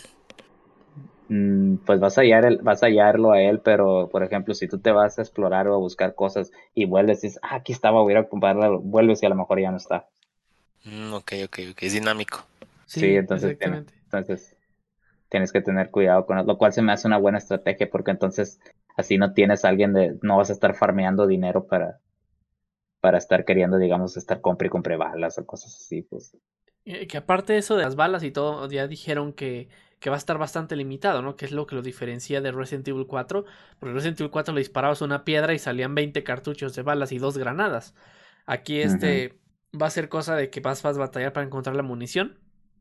Y es, ahora es lo que se mezcla con lo que decías de, que te atacan en masa, ¿no? En Resident Evil 4 tenías enemigos casi, pues bueno, se sentían en el, en el momento infinitos por sección y estabas en constante pelea con ellos, pero era muy raro que te quedaras sin munición, ¿no? Porque matabas uno y soltaba balas, matabas otro y soltaba balas. No, y aparte este dijeron que hay, que hay enemigos que no se mueren con, con balas, ¿eh? Nada, eh, exacto. O, que tienes, o que tienes que hacer otras cosas para matarlos, que no todo va a ser, o sea, que lo que quieren es evitar que se transforme en una balacera, pues todo el tiempo. Sí, exactamente. Entonces aquí, pese a que vas a estar rodeado siempre de montones de enemigos, como las municiones muy limitada, vas a tener que cuidarla de nuevo, o sea, Wild Survival. Y aparte hay enemigos que, uno, no, en tu, te aseguraron que en tu primer run no los puedes matar. No vas, a, no vas a saber cómo matarlos o aprender cómo matarlos o a tener con qué matarlos hasta que empieces una nueva partida, un New Game Plus. Y muchas veces también va a pasar que hay enemigos que no los puedes, como mencionabas, matar con balas, sino que tienes que hacer ciertas cosas en el escenario. Y este, y pues bueno, si te ves rodeado de, de montones y traes la munición, tienes siempre la opción de correr este que es algo clásico de todos los Resident, ¿no? O sea, aquí prefiero, tomar un, prefiero tomar una mordida y salir vivo que gastarme la munición y morirme después. Así es. Algo que yo noté y que aunque lo vi en los en clips que salían cuando ponían a artistas jugar PlayStation 5, una vez pusieron a alguien a jugar un demo de Resident en Progress de Resident 8 y algo que noté este, como que también vas a tener la habilidad de, de brincar un poco. Y como que vas a tener situaciones en las que vas a tener que subirte encima de, de los techos a veces. y, brinca y dejarte caer de, de, de algunas alturas, porque vi, vi escenas donde se subía el, este vi escenas donde donde se subía a, tejados dentro de la aldea cuando estaban persiguiendo los, los personajes como hombre bestia y que los liderea el hombre el hombre este del martillote y que se subía y brincaba así de entre techos a, hacia, hacia, otros o a caer otra vez hacia otra parte de, la aldea como para tratar de cortar camino. Y eso creo que va a estar interesante porque eso quiere decir que si te están atacando en, en, grupo, vas a tener que a veces, pues a lo mejor correr y, a como puedas, medio, no voy a decir que uy, parkour, pero un poquito de sí, brinca por donde puedas. Es que siempre se agradece, ¿no? Siempre se agradece que en un survival horror eh, eh, la munición y el disparo sea tu último recurso, ¿no? O sea, siempre se agradece que, que, eso no sea algo recurrente en el gameplay, ¿no? De que disparo y sigo, disparo y desbloqueo, disparo y obtengo, ¿no? Que eso sea tu último recurso y digas, es que me tengo que mover para acá sin disparar, ¿no? Si, si voy a pasar por ese lado, tengo que buscar la manera de, de, gastarme las menos balas posible, porque sé que si no, no voy a llegar al jefe, ¿no? Eso siempre se agradece en eh, en este tipo de, de, videojuegos y más en la saga de, Resident Evil, ¿no? Después de que ya se empezaba a convertir en eso. Sí, pues lo, lo que les comentaba es este, eso de, ¿qué prefiero? ¿Estresarme un poquito ahorita o estresarme un chingo al rato? Que no tenga balas. Entonces es tu, es tu elección, puedes hacerlo, pero pues de preferencia lo más inteligente es ir administrando tus cosas. Que también otra herramienta que te dieron ahí nueva, en, en Resident Evil 7 ya teníamos la opción de, de de taparnos, de bloquear este, los, los ataques enemigos para reducir el daño. Eh, sin embargo, aquí ya le agregaron algo más intermedio entre lo, lo, lo que hizo Resident Evil 4. Este que puedes, puedes bloquear, puedes taparte, pero también puedes como darle una patada a los enemigos, pero no necesariamente estilo Leon que los manda a volar 20 metros, sino que es una patada, pues como diría una persona normal, ¿no? Lo empujas con el pie para, para hacer algo de, espacio entre tú y el enemigo y punto, ¿no? Que ya, ya, es otro movimiento que más que de ataque también es de defensa, es estratégico. No, y otra cosa también que el empujón, si hay enemigos atrás de él, o sea, hay física de por medio, o sea, choca con los de atrás y también los otros se, se pueden desequilibrar, pues se pueden caer dos, así como lo pasaría en la vida real, pues que una persona cae sobre otra y se caen, pues ahí eso te abriría oportunidades de escorrer, pues, que es un poco lo que vimos ahí en el gameplay ese, en eso cuando se usa esa táctica. Lo cual está bien porque en vez de ser como una patada para daño, que era lo que hacía Leon, que la patada era esencialmente una manera de incrementar el daño que tú hacías melee al, al enemigo, aquí básicamente es una mecánica de escape. Exactamente. Este, y bueno, eh, otra cosa que vimos, este que volvió loco al internet, que fue, fue sorpresa para todos, incluyendo a, los directores de arte del juego, pues es que nos mostraron, ya conocíamos, a, ya te tenido fotografías de, de, de, la tipa del sombrero, al que en ese tiempo se le conocía, y las brujas. Y ahorita ya sabemos bien que se llama este eh, eh, Lady Alcina Dimitrescu. Eh, que es esta, que no va, a, simple vista vemos que no va a ser el, villano principal del juego, pero sí va a tener un rol muy importante, al menos en la primera mitad, o en, sus inicios. Este, y pues las, las chavas que salen dice, dice que son sus hijas y son lo que en, los beta test las conocían como las brujas, que tienen como esta misma infección similar a, a, Margaret Baker en, en Resident Evil 7, que pues están como llenas de insectos y pueden controlar a los insectos. Pero pues lo que rompió el internet y, fue bastante extraño porque fue muy fetichista es que pudimos ver que Lady este, Dimitrescu mide a casi 3 metros. Es una, es una señora súper altísima. Y pues el fetiche de, de Písame, mami, salió a relucir en todo el internet.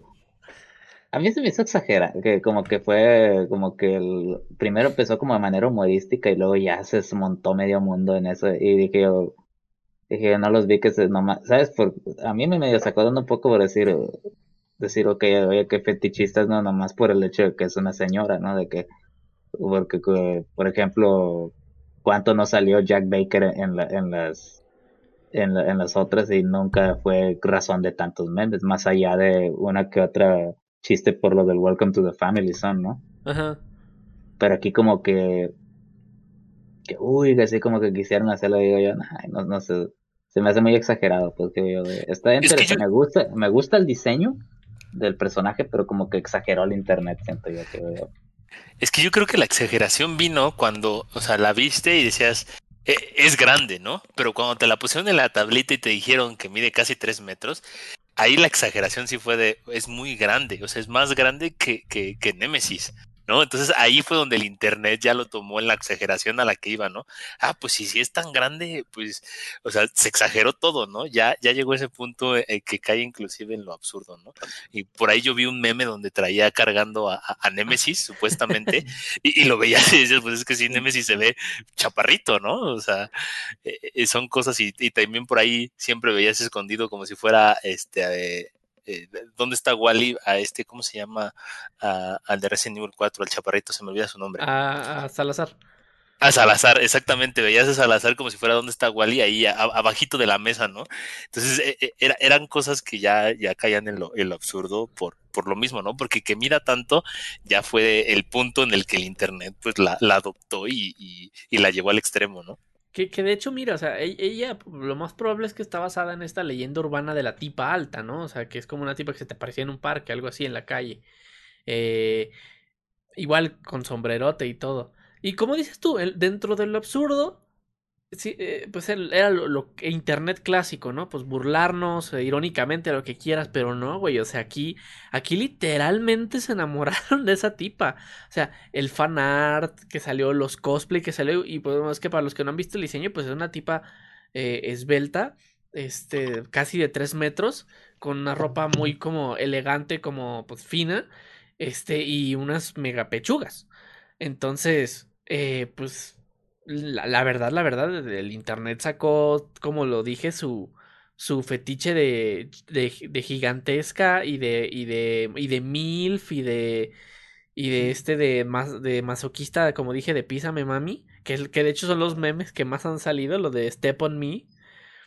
Este, y, y pues sí fue un, un, madrazo a tal grado de que el director de, de arte del juego salió a dar una declaración donde, pues bueno, sin, sin dar reconocimiento a toda la parte kinky, pues que estaba muy agradecido porque ellos no esperaban que su diseño de personaje fuera a este a, a darle la vuelta al internet, ¿no? Que a volverlos locos a todos. Este, yo personalmente lo tuiteé y lo vuelvo a decir aquí, de hecho también por eso se llama así el este episodio del podcast. Lamentablemente mi corazón ya pertenece a otra señora con sombrero, lo siento, Lady Dimitrescu. Este, pueden, pero podemos ser amigos, ¿cómo no? lo dices por Eclipse Butterfly. sí, lo digo por Eclipse Butterfly, exactamente. Yo, de hecho, cuando vi a, Lady pensé en Eclipse desde un principio. Sí, sí se parece, sí se parece al personaje. Por el tipo, por la ropa, ¿no? Por, la, por el estilo de ropa y de, y de peinado. Y, una, de las cosas, una de las cosas. es un, un personaje que a mí me llama la atención porque quisiera ver cuál va a ser la explicación porque finalmente todo en Resident Evil termina teniendo una explicación racional, nunca son este eh, realmente cosas sobrenaturales. Es el otro personaje, el, que, el de los lentes, el, es el que parece a, que dicen que se parece a, que se parece a, Dross Roxanne, que ah, pero por esa habilidad que tiene de que, de que como que flotan las cosas alrededor de él. Ajá. Sí, de hecho, eso fue bastante extraño, ¿no? Eso también lo vimos en el tráiler del showcase. Y como que sí me quedé de que. Como lo, lo que dices tú, ¿no? ¿Es Resident? ¿Alguna explicación ha de haber? Digo, lo más absurdo realmente que ha tenido Resident, eh, en mi opinión, acerca de cosas que no son necesariamente biológicas, es pues las habilidades de Wesker. Sí, o, o, o las alucinaciones esas tan realistas que te puede generar esta Evie en Evelyn, perdón, en, en este, en, Resident Evil 7. Ah, vamos, pero todavía, este, cuando entiendes cómo funciona el virus del 7, las, las alucinaciones y ese, esos relajos tienen perfecto sentido, o sea, no, no, este, no, no, no, no es algo que batalles para explicar, pero ¿cómo explicas los movimientos de Matrix de Wesker? ¿no? O sea, sí entiendo que, que tiene ah, habilidades sobrehumanas, pero a veces se pasa de lanza, o sea, de cómo corre, güey, y todo el pedo, o sea, eso ya, eso ya dices, eso es Matrix, güey. Ya, eso es así como, No, ya te dan ganas de decir, no seas mamá. Ándale. Y pues aquí eso de que esté levitando como metales, pues. Digo, ya si salen con que tiene poderes como cinéticos, pues ahí sí. Ahí sí también lo va a ver un poquito difícil, pero vamos. A mí realmente voy a ser sincero, como fan de que soy de la franquicia, yo, yo les voy a decir a ciencia cierta que el lore, el lore y lo de todo lo que hay es lo de menos de, este, de estos pinches juegos, porque realmente ni, ni se empezaron a, ni se desarrollaron con la idea de tener ni continuidad, ni lógica, ni nada, solo era contarte una buena historia de, de zombie, de terror y ya. Sí, pues eran, la idea era imitar películas clase B, pues por eso algo que sí voy a, no, que sí quisiera destacar, que sí, definitivamente el trabajo es encomiable en términos del diseño gráfico, es que sí se nota que han ido perfeccionando y avanzando mucho en su manejo de, de la Re-Engine, que la verdad a mí me sorprende cada vez cómo, cómo van subiendo el, nivel de detalle cada vez más, ¿no? Y que esta vez la verdad el diseño de, de los interiores, de los lugares, sí, sí es muy, este, sí es mucho más detallado inclusive que el, que el 7. No lo parece a simple vista, pero ya que empiezas a ver cosas de cerquita y los de, nivel de detalles que hacen con diferentes materiales, este sí te das cuenta de que ah, esta cosa, este que el engine sí estaba planeado con una flexibilidad mayor de lo que uno creía y creo que es un gran trabajo lo que están haciendo. Sí, aparte pues en el 7 eran cosas más mundanas, ¿no? O sea, realmente lo que te modelaban y lo que te ponían eran cosas que encontrabas en cualquier casa. Mientras que aquí le pusieron muchísimo empeño tanto en la arquitectura como en los muebles, que fueran muy, muy estilo europeo de Europa Central. Este, y pues... Más bien Europa Oriental. Perdón, Europa Oriental. Este, y, y, y, que lo, y que las cosas pues fueran correspondientes al diseño dato curioso que nomás para, para decirles dos cosas. El juego seguramente es, la historia es seguramente en Rumania. Y van a decir, ay, pues por los vampiros, ¿no? Pues parte, ¿no? Pero realmente se nota eso por dos cosas. El nombre de la, de la, de la moneda que vas a estar utilizando, que dice ley, cuando, cuando tú ves los screenshots de, donde te dicen tu dinero, dice ley y ese es el plural de leu, que es la moneda de Rumania. Y aparte el apellido Dimitrescu es un apellido rumano. De hecho, yo tenía una compañera de, la maestría que se apellidaba así. Y, ah, era, y era, de Rumania, la señora, era de Rumania ella. Eso está, eso está con madre. Sí, pues de hecho, o sea, se, ahí viene también la, la, la, broma que hace mucho Bent del hombre lobo en París, porque pues este, al, al los enemigos estar, estar diseñados mucho en el, en el folclore de Rumania, que de hecho de ahí es la cuna de básicamente todas las, ¿cómo se llaman? Las... Es el horror gótico clásico, esencialmente. Sí, pero ah, básicamente de Rumania sale muchísimo de, de, lo que, de lo que son las supersticiones mundiales. Entonces, este. el, vampiro, el hombre lobo, muchas cosas son principalmente del este de Europa. entonces, este, pues sí, tiene, tiene, tiene sentido todo eso. Eh, y bueno, para avanzando un poquito más con lo que se vio ahí, este. Ya dejando de lado Resident Evil 8, hablaron un poquito de Infinite Darkness, que esta, esta, voy a decir entre comillas, este serie que ya habían anunciado exclusiva de Netflix en CGI ahora salieron a decir que es un film y, ah, y, también en un principio habían dicho que pues este era como después de Resident Evil 7, ¿no? Por ahí. Y no, ahora resulta, no sé si ha sido un error de traducción eh, en los subtítulos, pero ahora resulta que va a ser después de Resident Evil 4. Lo cual es bastante extraño, porque bueno, ya tuvimos un film CGI después de Resident Evil 4 que fue este The Generation, que es donde salen Claire y Leon en el aeropuerto.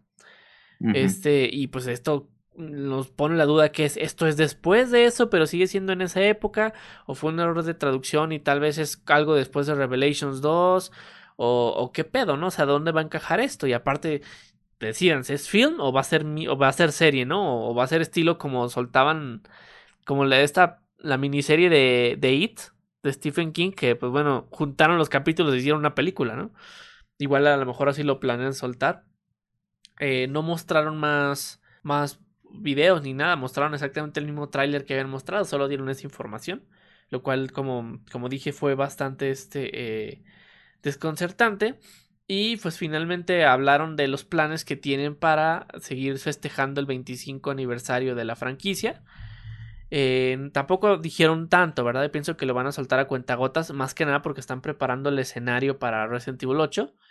No quieren que nadie se distraiga, pero soltaron un beta cerrado este de, un juego multiplayer que va a venir incluido con Resident Evil 8, al igual que lo hizo este Resistance con Resident Evil 3 Remake, que se llama Rivers, o sea, Resident Evil Verse, como el universo de Resident Evil, este que tuve la suerte de ser seleccionado este, por Capcom para que me dieran permiso de, de probarlo. También le hice ahí un par de streams. Y básicamente eh, fue. Ya, ya acabó la beta cerrada. Básicamente es un, es un player versus player. Este. Donde utilizas a los personajes pues, principales de la saga de Resident Evil. Al menos en el beta solo estaban los que ya están hechos con el. Con el RE Engine.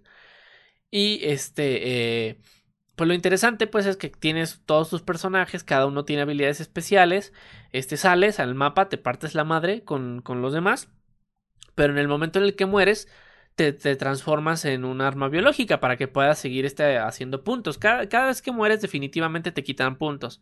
Pero antes de que eso pase, tienes la oportunidad de fastidiar más jugadores para que no te bajen tanto o contrarrestar por completo el bajón de puntos. Eh, la criatura en la, que te, la que te transformas depende de cuántos frascos de virus recolectas mientras eras humano. Porque vas avanzando en el mapa y hay, armas. Recoge, pues aparecen armas de repente, las recoges y te dan un par de balas. Cada personaje tiene su arma específica. También tiene habilidades específicas. Por ejemplo, Jill puede poner minas remotas de proximidad. Este. Eh, y tiene, tiene otras habilidades pasivas y con lo que no me voy a meter ahorita, ¿no? Porque tal vez eso cambie el juego final. Este, pero sí, eh, vas encontrándote frascos de virus y si agarras uno, si, te agarras, si, no agarras ninguno, te transformas como en un pinche monstrillo inútil. eh, si agarras ya, a partir de uno, te transformas como el siguiente nivel de monstruo, es al azar. Ahí, ahí digamos que en el nivel 1 hay tres tipos de, de, de boss y te transformas en alguno al azar. Este, eh, por ejemplo, te puedes transformar en un Licker, no, perdón, en un Hunter Gamma de los del remake. O te puedes transformar en, en tu compa Jack Baker y perseguir a la, a la gente con tu sierra. Este, también los personajes, este, lo, al menos los boss tienen un finishing move. Y está bien chingón porque, pues, cuando eres Jack y agarras a alguien, le aprietas al botón de la habilidad con el finishing move. Y y bueno, si tú eres el, afectado, la cámara pasa a primera persona y, pues, y lo ves igual que en Resident Evil 7, el Welcome to the Family. Nada más que ya no dice el son. Welcome to the Family, te ah. mete el chingazo. Este, eh, si agarras ya más de, más de dos o algo así, este, ya te transformas en, en boss más este, poderosos. Los más poderosos que puede ser son Nemesis y, y, el Mr. X, pero ya esté mutado con la garrota. Los cuales son bastante divertidos de, de usar. Este, eh, y pues a mí me gustó, me gustó lo que, lo, lo que jugué. Obviamente, este, eh, yo, yo sé que no va a ser un game changer, no, no va a ser como que alguien compre Resident Evil 8 por jugar Rivers. Pero este se me hace como un buen jueguillo ahí, una, un extra, ¿no? Para, para el Resident Evil 8. Eh, levantó mucha polémica en, en, la comunidad de, de, fans de Resident, pero la neta es que esta comunidad está medio podrida. Este hay muchos gatekeepers de, de hasta de lore y de mamada y media. De hecho, sí se estaban peleando en una porque. Porque en los stats, eh, para, para, eso en los stats estaba esta parte que te decía, por ejemplo, cuánta vida tenía cada personaje, ¿no? Y, y, y diversas cosas. Pero por cuestiones que estoy seguro que fueron decisiones de alguien de marketing y no tanto de, de los diseñadores del juego, en vez de decir vida, decía survivability. Entonces eso es como un término muy rimbombante, ¿no? Para decir, pues, su vida, ¿no? ¿Cuánto, ¿Cuánto tiene de sangre? Le dirían muchos. Entonces, al usar el término así de supervivencia, su habilidad de supervivencia, este, pues le pueden, le dieron otro, sin querer, otro significado a ese stat. Y lo que pasó fue que en Claire tiene más, más llena la barra de su, de supervivencia que Honk. Este, y pues eso en términos de juego es una mamada, no importa, nada más significa que Claire tiene más vida que Honk, y Honk tiene otras habilidades que muy ad hoc al personaje ya. Pero pues estos gatekeepers empezaron a, a chingar que, que no, que cómo iba a ser posible que Claire iba a ser mejor sobreviviente que Honk, que, que no sabían que Honk era Mr. Muerte, que, que no sabían que Honk sea cuántos días sobrevivió en la estación, que, que, era, que se notaba que el equipo, los que desarrollaron el juego no, no les importaba el lore, que ni investigaban y que se, y, empezaron una campaña de tirarle mierda al, al Rivers. Este, eh, que estuvo cabrón. Y, y bueno, ahí sí me decepcioné un poco de la comunidad, la neta. Y, pero pues bueno, o sea, tampoco es como que me interese estar ahí metido con la banda, ¿no? Hay, también hay, un lado muy amable que sí, este es más objetivo y más positivo, pero... Pero sí, amigos, eh, esperen muchos comentarios negativos cuando salga eso de multiplayer y esperen también muchos comentarios negativos clásicos cuando salga Resident Evil 8 de que no es un Resident Evil normal, que debe haber sido tal, que bla, bla, bla, bla, ya, ya la sabemos, ¿no? Y pues eso fue todo lo que nos mostraron en, en, el, en el show, que es este Pudieron haber mostrado más, pero les digo, van a cuentagotas precisamente porque quieren dejar todo bien preparado para, para Village, ¿no? Este es, por ahí hay rumores de otros proyectos que tienen ah, en puerta. Está un rumor que es una confirmación, pero no la ha dado Capcom oficial por los leaks que hubo. Este, pero por Resident Evil 4 Remake ahí se está trabajando. Ah, hay otros proyectos con el nombre de Resident por ahí que también se están trabajando. Y pues no vamos a saber nada de eso hasta que pase el, la ventana en la que, en la que Resident Evil 8 pues, puede generar ganancias chingonas. Ya después de eso vamos a empezar a saber más cosas. También mientras esperemos al, al 7 de, de, mayo para, para meternos a la villa con Eclipsa. y pues, así como les comenté que este juego, en un principio, que este, que siempre eh, confirmaron Village para la actual generación, pero les dije que había como un, ya, un, estigma, pues este Octavio aquí nos va a poder decir de dónde sale ese, estigma, de ese estigma con el cybercholo. Pues mira, aquí para iniciar a hablar sobre eso tenemos que ser muy objetivos, ¿no? Porque hay mucha, hay muchísima bilis vertida, en mi opinión, exagerada con respecto a Cyberpunk 2077 y muchas este, con ideas que creo yo que están equivocadas. Sí es verdad que que en cierta medida se le salió de las manos a, a CD Projekt Red el desarrollo de, ese proyecto en términos del tamaño y de la ambición, pero tiene mucho que ver con el hecho de que de que todo lo estaban ellos alegaban que lo estaban planeando para la como generación de PlayStation 4 y Xbox One, pero en realidad ya estaban plan siempre estaban empezando por lo que hacían en PC y solo crecía y crecía el proyecto en ideas y no y la parte tecnológica no estaba del todo ahí este probada todavía. Y eso es lo que estamos viendo y lo que terminamos obteniendo al final fue un juego que estaba relativamente bien en PC en general pero que en sus versiones de consola tenía muchos problemas pues. Y de hecho esencialmente el problema es que pues no estaba optimizado lo suficiente para el nivel de cosas que querían hacer y de sistemas que estaban saliendo.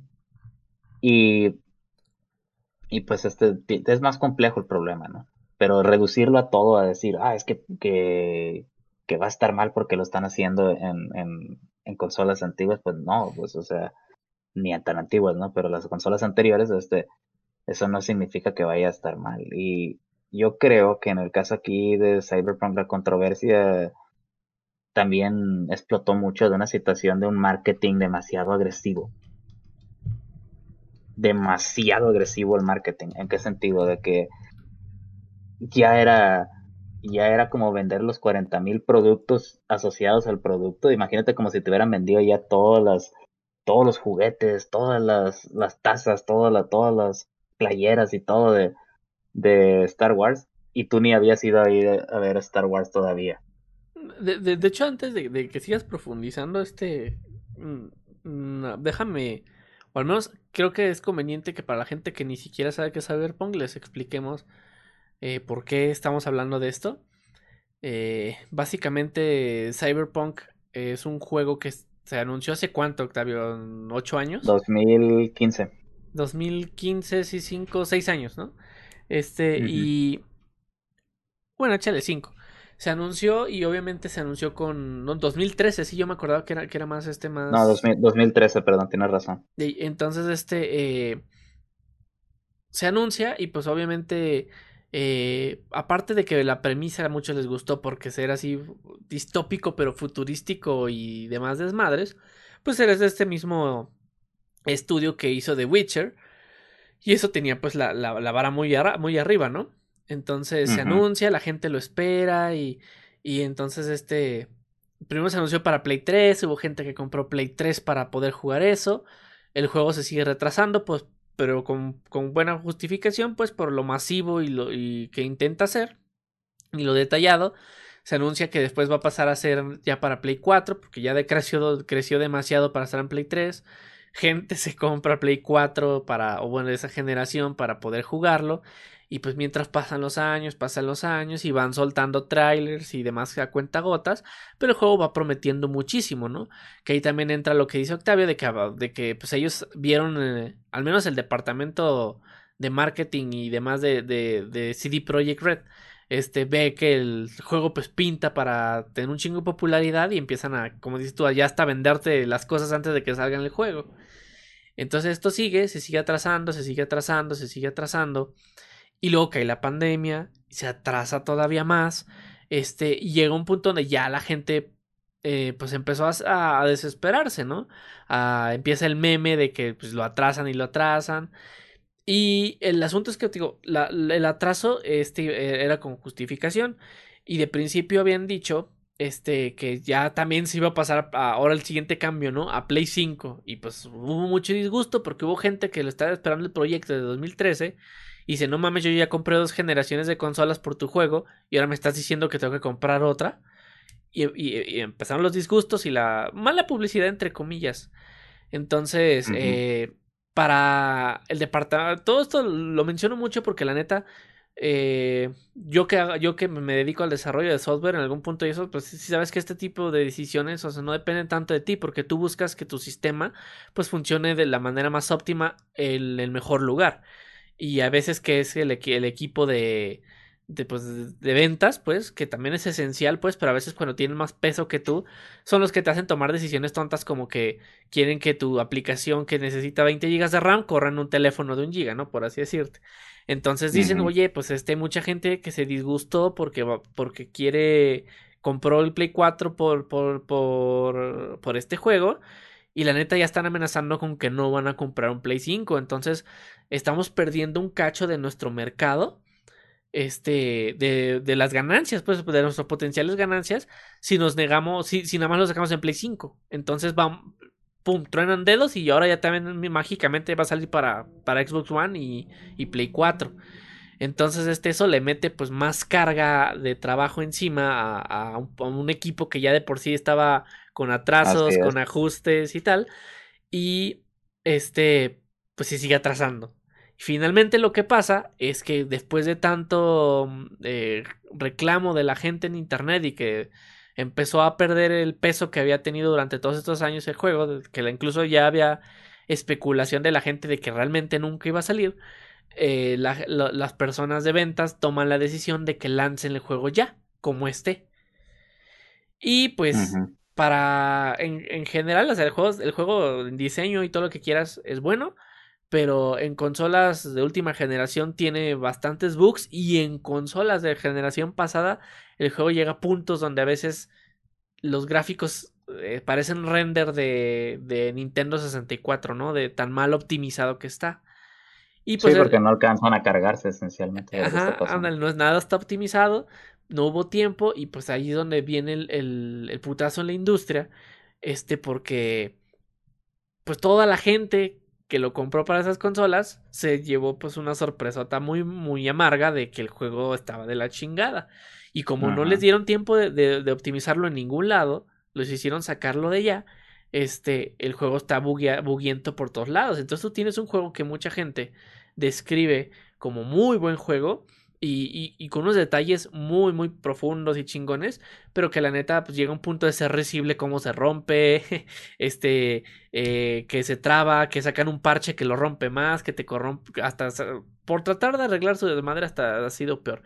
Eso es todo el backstory de, esto a, lo que está diciendo Octavio, que es por lo que decía que, que ahora la gente tiene miedo cuando algo nuevo también lo anuncia para consolas de, de generación pasada porque piensan en Cyberpunk. Pero la, aquí la diferencia es que realmente Resident Evil Village empezó su desarrollo con, con respecto a, a este a, al PlayStation 4 y Xbox One. O sea, es probable que sí haya tiempos de carga un poco más largos, pero lo, este pero la idea del juego en sí ya estaba pensada para las consolas de, generación pasada, o sea, Play 4 y Xbox One. Y por ahí yo no me preocuparía tanto, pues. Yo creo sí es verdad que van a empujar por cuestiones de querer vender también hardware y ser este esa situación y pues va, va también seguramente pues la versión superior va a ser las de PC y, y las de y las de consolas de nueva de actual generación. Y entonces pues eso es lo que todo el mundo tiene. Pero yo creo que es injustificado ese miedo y, espero estar en lo correcto no no no no veo yo elementos como para estar como para que decir ah no lo veo como una decisión apresurada no como que se nota que ya va un plan muy bien muy bien planeado muy bien este establecido de lo que se quiere hacer Sí, sí, pues este es Capcom. Ellos, ellos, ellos sí no, no tienen un poquito más de madre con, con lo que hacen. Cyberpunk es lo que yo diría en términos generales, este, con toda esa controversia, es, creo que resumiste de la mejor manera posible toda la historia de lo que sucedió, pero ya para el jugador en sí que lo está jugando, pues sí, definitivamente, pues depende de quién es el, afectado. Pues si es la persona que estaba en, consola, pues, y las consolas anteriores, definitivamente sí, es, un muy, sí sale como un producto muy deficiente, pero si por ejemplo estás jugando en una PC más o menos de las especificaciones recomendadas, pues sí, pues es un juego bastante que no tiene tantos problemas, excepto alguno que otro bug así gráfico, pero no nada así grave. Yo de hecho en, en mis, en mis dos corridas con el juego no tuve ningún problema así grave que me detuviera. Este, este, pero pues este en general lo disfruté. Tengo mis detalles con él en algunas cosas de diseño de, de misiones, pero en general no me quejo, en general del desempeño que tuve. Pues ustedes lo vieron ahí una vez que le hice stream y, les mostré cómo corría en mi equipo y pues el juego se veía pues bastante bien, no, no, no, no veíamos ningún problema así importante, ¿no? Pero sí creo yo que, que pues la, y te diré una cosa, eh, que esa controversia, inclusive ese miedo que quedó por de Project Red, ha quedado inclusive hasta con otros proyectos, ¿eh? porque ahorita, por ejemplo, la propia Blizzard de alguna gente está ahorita que a ver si no nos aplican otro Cyberpunk con alguno de los juegos nuevos y ese, y yo sé así como que, oye, espérate, pues si a esas vamos a cualquier empresa le tendrías el mismo miedo, lo cual me parece un poco irracional, pues. Sí, sí, es, es, que volvemos al asunto del mame de internet, o sea, así como regresamos a, lo, la ley de Dimitrescu, este, pues aquí también, eh, yo, yo de hecho puedo decir que en mi opinión, pues los fans de Cyberpunk ni tan fans, güey, o sea, porque yo, yo vi, yo vi de todo menos gente objetiva con esto, ¿no? Vi, vi gente que, que se fue al extremo de burlarse, vi, vi gente que se fue al extremo de, de, de ponerse una venda en los ojos y decir que el juego era perfecto, pero nunca había a nadie así como con esa pues la, la comprensión necesaria para decir A, sí, la cagaron, y B, pero vamos a ser objetivo con lo que hay, ¿no? Y empezaron con el mame y el mame y el mame hasta el punto donde pues es, ya, ya se quedó dañado, pues como quedó ese estigma, por lo mismo que tú dices, ¿no? Ahora ya la gente de, se quiere cuidar de cualquier empresa pensando que va a pasar algo, algo igual.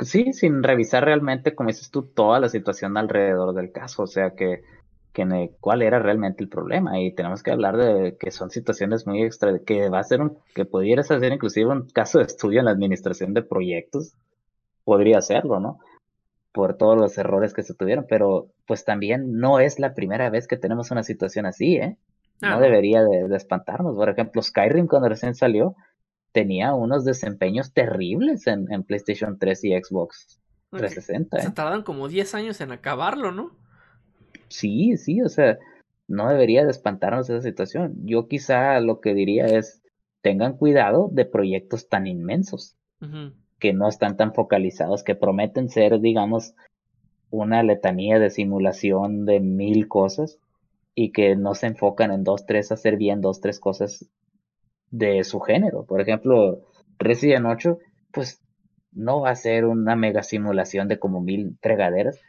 pero lo que está diseñado para hacer como un juego de terror, pues está bien enfocado en lo que va a ser. Lo mismo diría yo de Diablo o de, o de Overwatch o, o inclusive de otros que hemos, estamos esperando ahorita también, como Ghostwire, Deadloop, o este, o lo que está por, o lo que venga a presentarnos Nintendo también, que es lo que terminan haciendo. O sea, nadie te promete nunca algo, este, demasiado, digamos, de esos de que por mucho, por mucho abarcar poco aprietas, ¿no? Pero en realidad, este, ahí fue quizá el error un poco de siento yo, de, de CD Projekt Red con esto, pues que nunca te dijo bien exactamente de qué se trataba el juego en sí, pues, en forma. ¿Qué era lo que debías esperar realmente? O sea, por ejemplo, yo creo que hubiera sido mejor que hubieran dicho, este es un RPG, es un action RPG este, en, en, el, en la vena de, digamos, este Deus Ex, pero con una, pero con un muy extendido en la, en la cuestión de consecuencias y diálogos y eso, y, queremos que sea, que encima de eso haya una simulación de una ciudad que tiene muchos elementos interesantes que, que ir a explorarla como una, y, que eso le haga más, nutra más la, la, tu, cómo experimentas la historia, ¿no? Eso, eso les faltó, siento yo. No, no, no, les, no tuvieron puntos de referencia y la gente pues hizo ideas de como mil cosas menos de lo que realmente iba a ser el producto.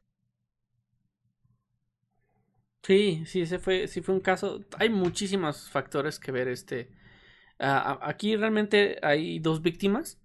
Eh, uno son los consumidores, pues obviamente, este, de, de, hecho, antes de avanzar con esa idea, también hubo otra polémica. Fue polémica tras polémica después del lanzamiento, porque después, este, eh, estaban ofreciendo reembolsos, pero pues ya ves que algunas políticas de, de compras digitales de este, algunas consolas no permitan reembolsos, entonces se, se creó un problema legal ahí, ¿no? De que, de que CD Projekt los ofrecía, pero Sony en específico no, este, eh, y seguían afectando al consumidor, que por ahí muy ajeno a Cyberpunk, pero pues ya ves que CD Projekt Red tienen su propio como Steam que se llama GOG, este, ahí meto la, nota porque va, con acorde con las polémicas, es, hay, hay un juego eh, taiwanés, este, que es de los creadores de Detention, un, un juego, un point and click de terror, este, con, con ambientación en Taiwán, este, eh, ellos hicieron un segundo juego también de terror que pues, se ve muy prometedor, muy chingón, no me acuerdo ahorita el nombre, pero dentro del juego vienen como algunos tipo de propaganda, este, o de burlas hacia el, hacia el presidente de China, ya que lo comparan con Winnie Pooh.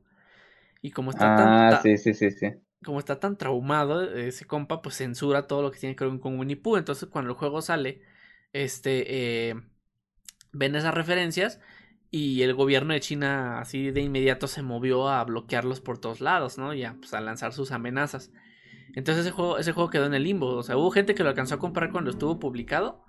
Este, pero, pero ya después de eso ya, ya no volvió a aparecer.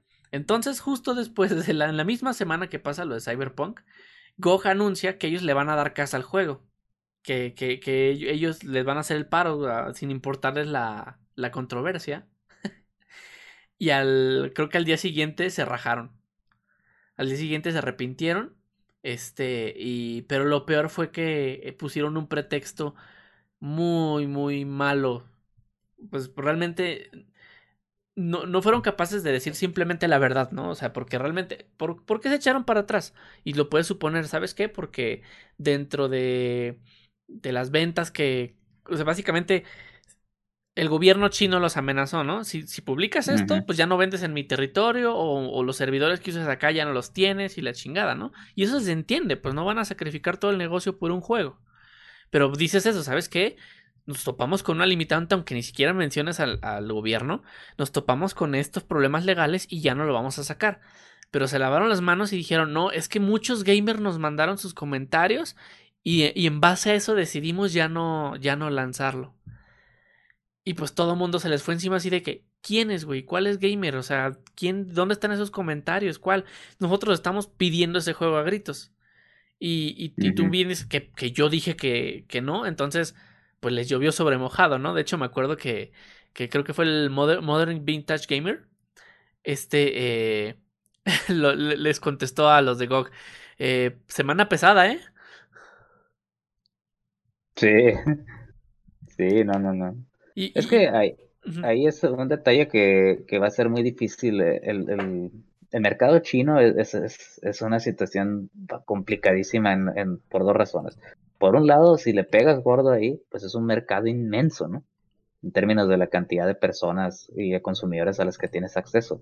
Pero pues cuando con esa situación política, la verdad que yo digo, a veces digo, quién sabe qué tan conveniente sea tener que plegarte a, estar cada situación de censura o algo de que digas, a veces hasta por cosas que puedan ser inocuas, este, o a nuestros ojos inocuas, y pues este, y se vuelve un, un, problema, ¿no? Y a veces, y a veces son de esos detalles que yo, ay, pues, quién sabe qué tan conveniente sea a veces negociar ahí, ¿no? No digo que, ah, que, que, que, que no lo intenten, ¿no? Pero, pero sí que tengan en mente que esa es una realidad que tienes que entender, ¿no? Que no, no es una situación, este, tan libre como lo sería, digamos, en Estados Unidos o Europa, ¿no? y, y, pues regresando a la idea de que me llevó a esto, pues víctima uno, eh, el consumidor, y víctima 2, los desarrolladores, porque recordemos que si bien son una empresa, CD Projekt es una empresa, tiene varios departamentos. Y realmente quien la sufrió más fueron los, el equipo de desarrollo, porque no solamente se supo que estuvieron en algo que le conocen en la industria como crunch time, que, pues, que básicamente es hacer horas extra a lo güey, este, eh, eh, sino que pues, o sea, te traen, te traen a, a pan y verga y se les acabó el pan, y todavía después este eh, te, obligan a lanzar el juego incompleto para que te llueva otra vez encima porque ahora es ahora vas a estar a pan y, doble verga porque tienes que tienes que que, que parcharlo y tienes que terminarlo rápido porque la gente está enojada. Y pues digo desarrolladores hasta terminaron dejando el, el estudio muchos. Y pues no sí sí fue sí fue un, relajo muy feo y, yo la, la, la, la, moraleja que dejo ahí es como que no le den, si alguna vez tienen una empresa, nunca le den el demasiado peso a, al, ni al departamento de marketing, ni de ventas, ni de nada, de que sean decisiones que no tengan que ver con el desarrollo de lo que hacen primordialmente, porque salen estas cosas. Eh, Ya, te lo, te lo reduciría en un término más todavía, más, este, no voy a decir más sencillo, pero quizá más directo no pierdan la humildad.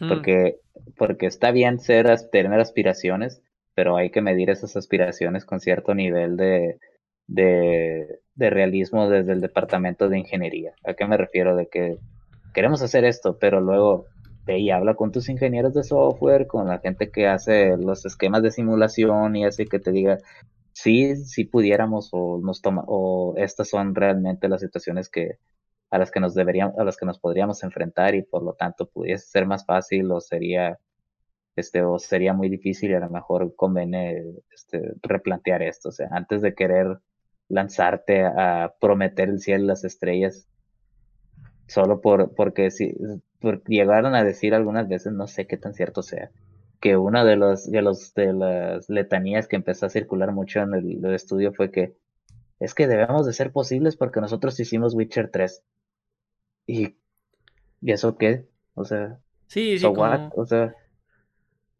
e, Exactamente. ¿qué, o sea, ¿qué significa eso? O sea.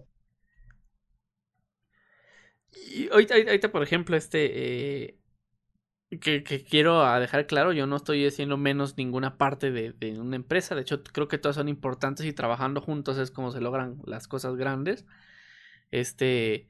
Eh, yo, yo, por ejemplo, como desarrollador de, aplicaciones, a veces yo, yo veo un panorama, pero porque también estoy limitado dentro de la caja que es eh, mi manera de, de, ver las cosas como desarrollador. Cuando puede venir alguien de otro departamento este, y, y, y enseñarme pues, pues cosas que yo no estoy viendo, ¿no? Porque, por ejemplo, a mí se me era muy, muy obvio poner no sé, este, un, algo que le decimos drop down o un drop list, de que le picas y sale la lista para que escojas. A mí, a mí como estoy acostumbrado a esa madre, a mí se me hace una opción de, una opción de diseño perfecta.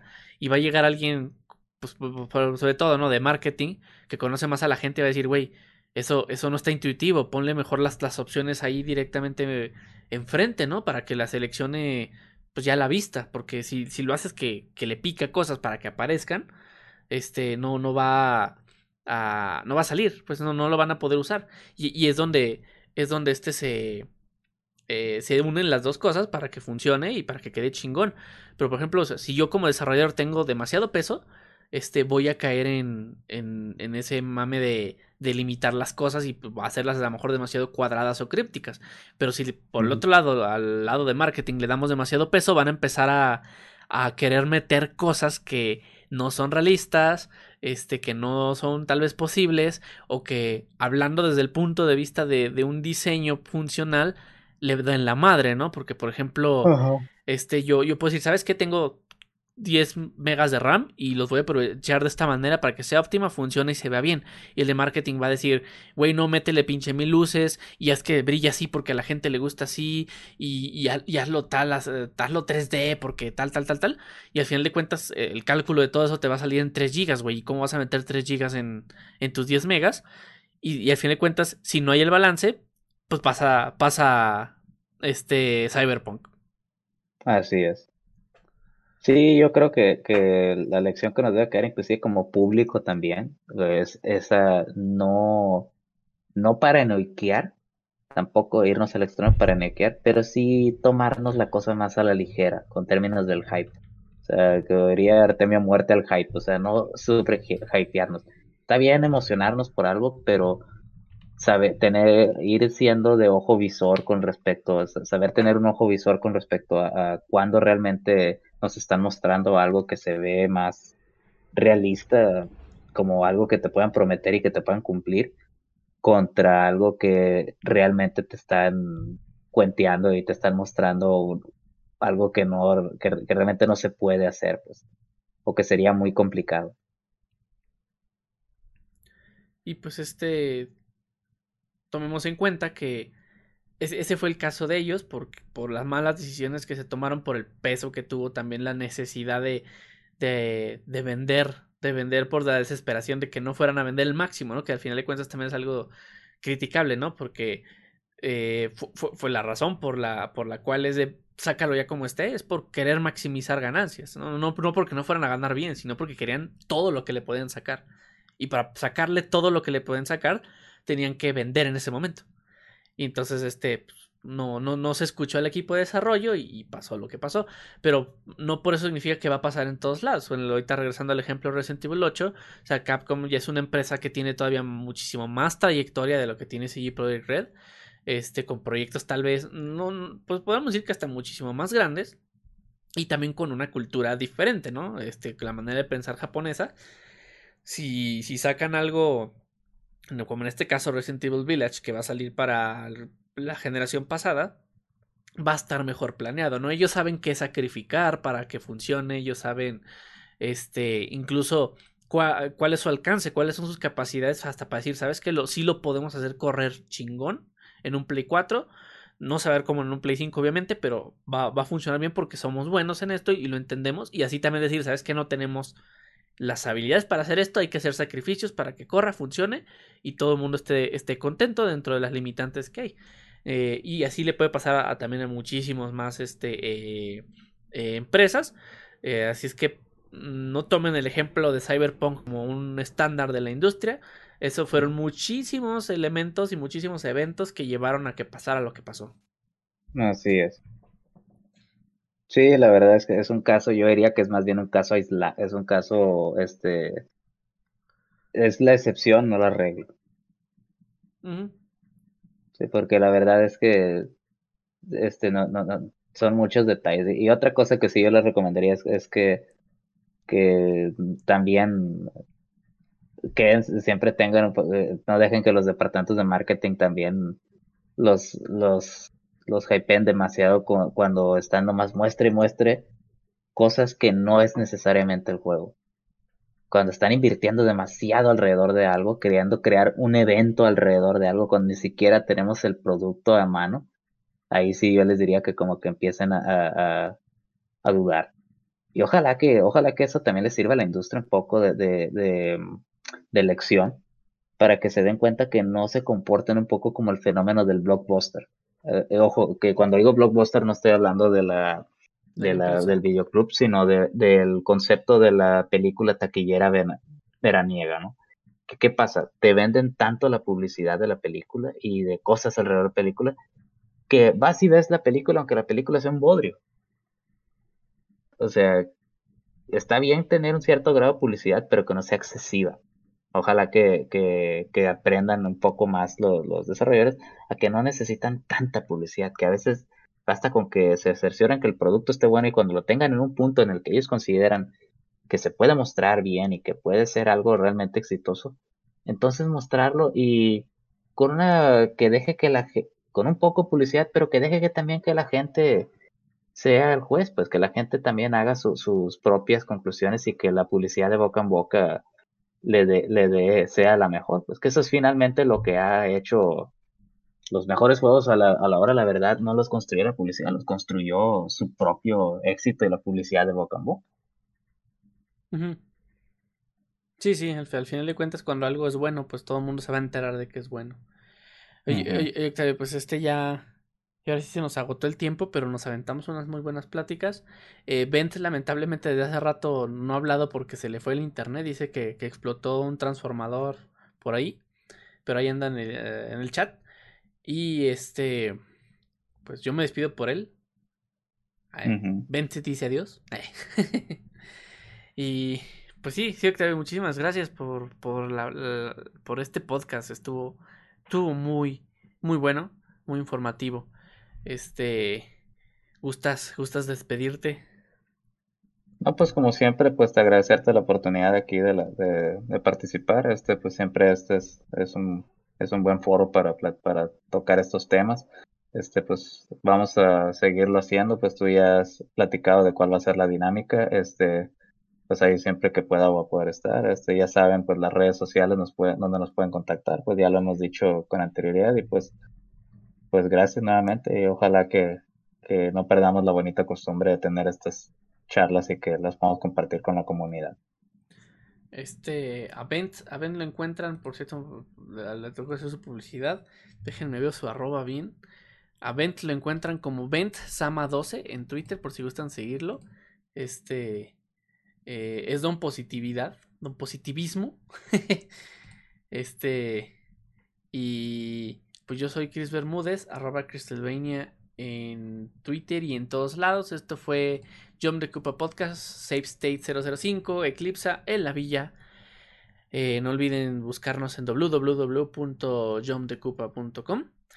Eh, y pues este podcast esperemos, si lo están viendo en YouTube, esperemos que también puedan encontrarlo en Spotify, ando arreglando eso. Si no, pues mientras en youtube.com diagonal va a estar, tanto como en el sitio. Este, y pues nos estamos viendo. Hasta la próxima, amigos. Bye bye.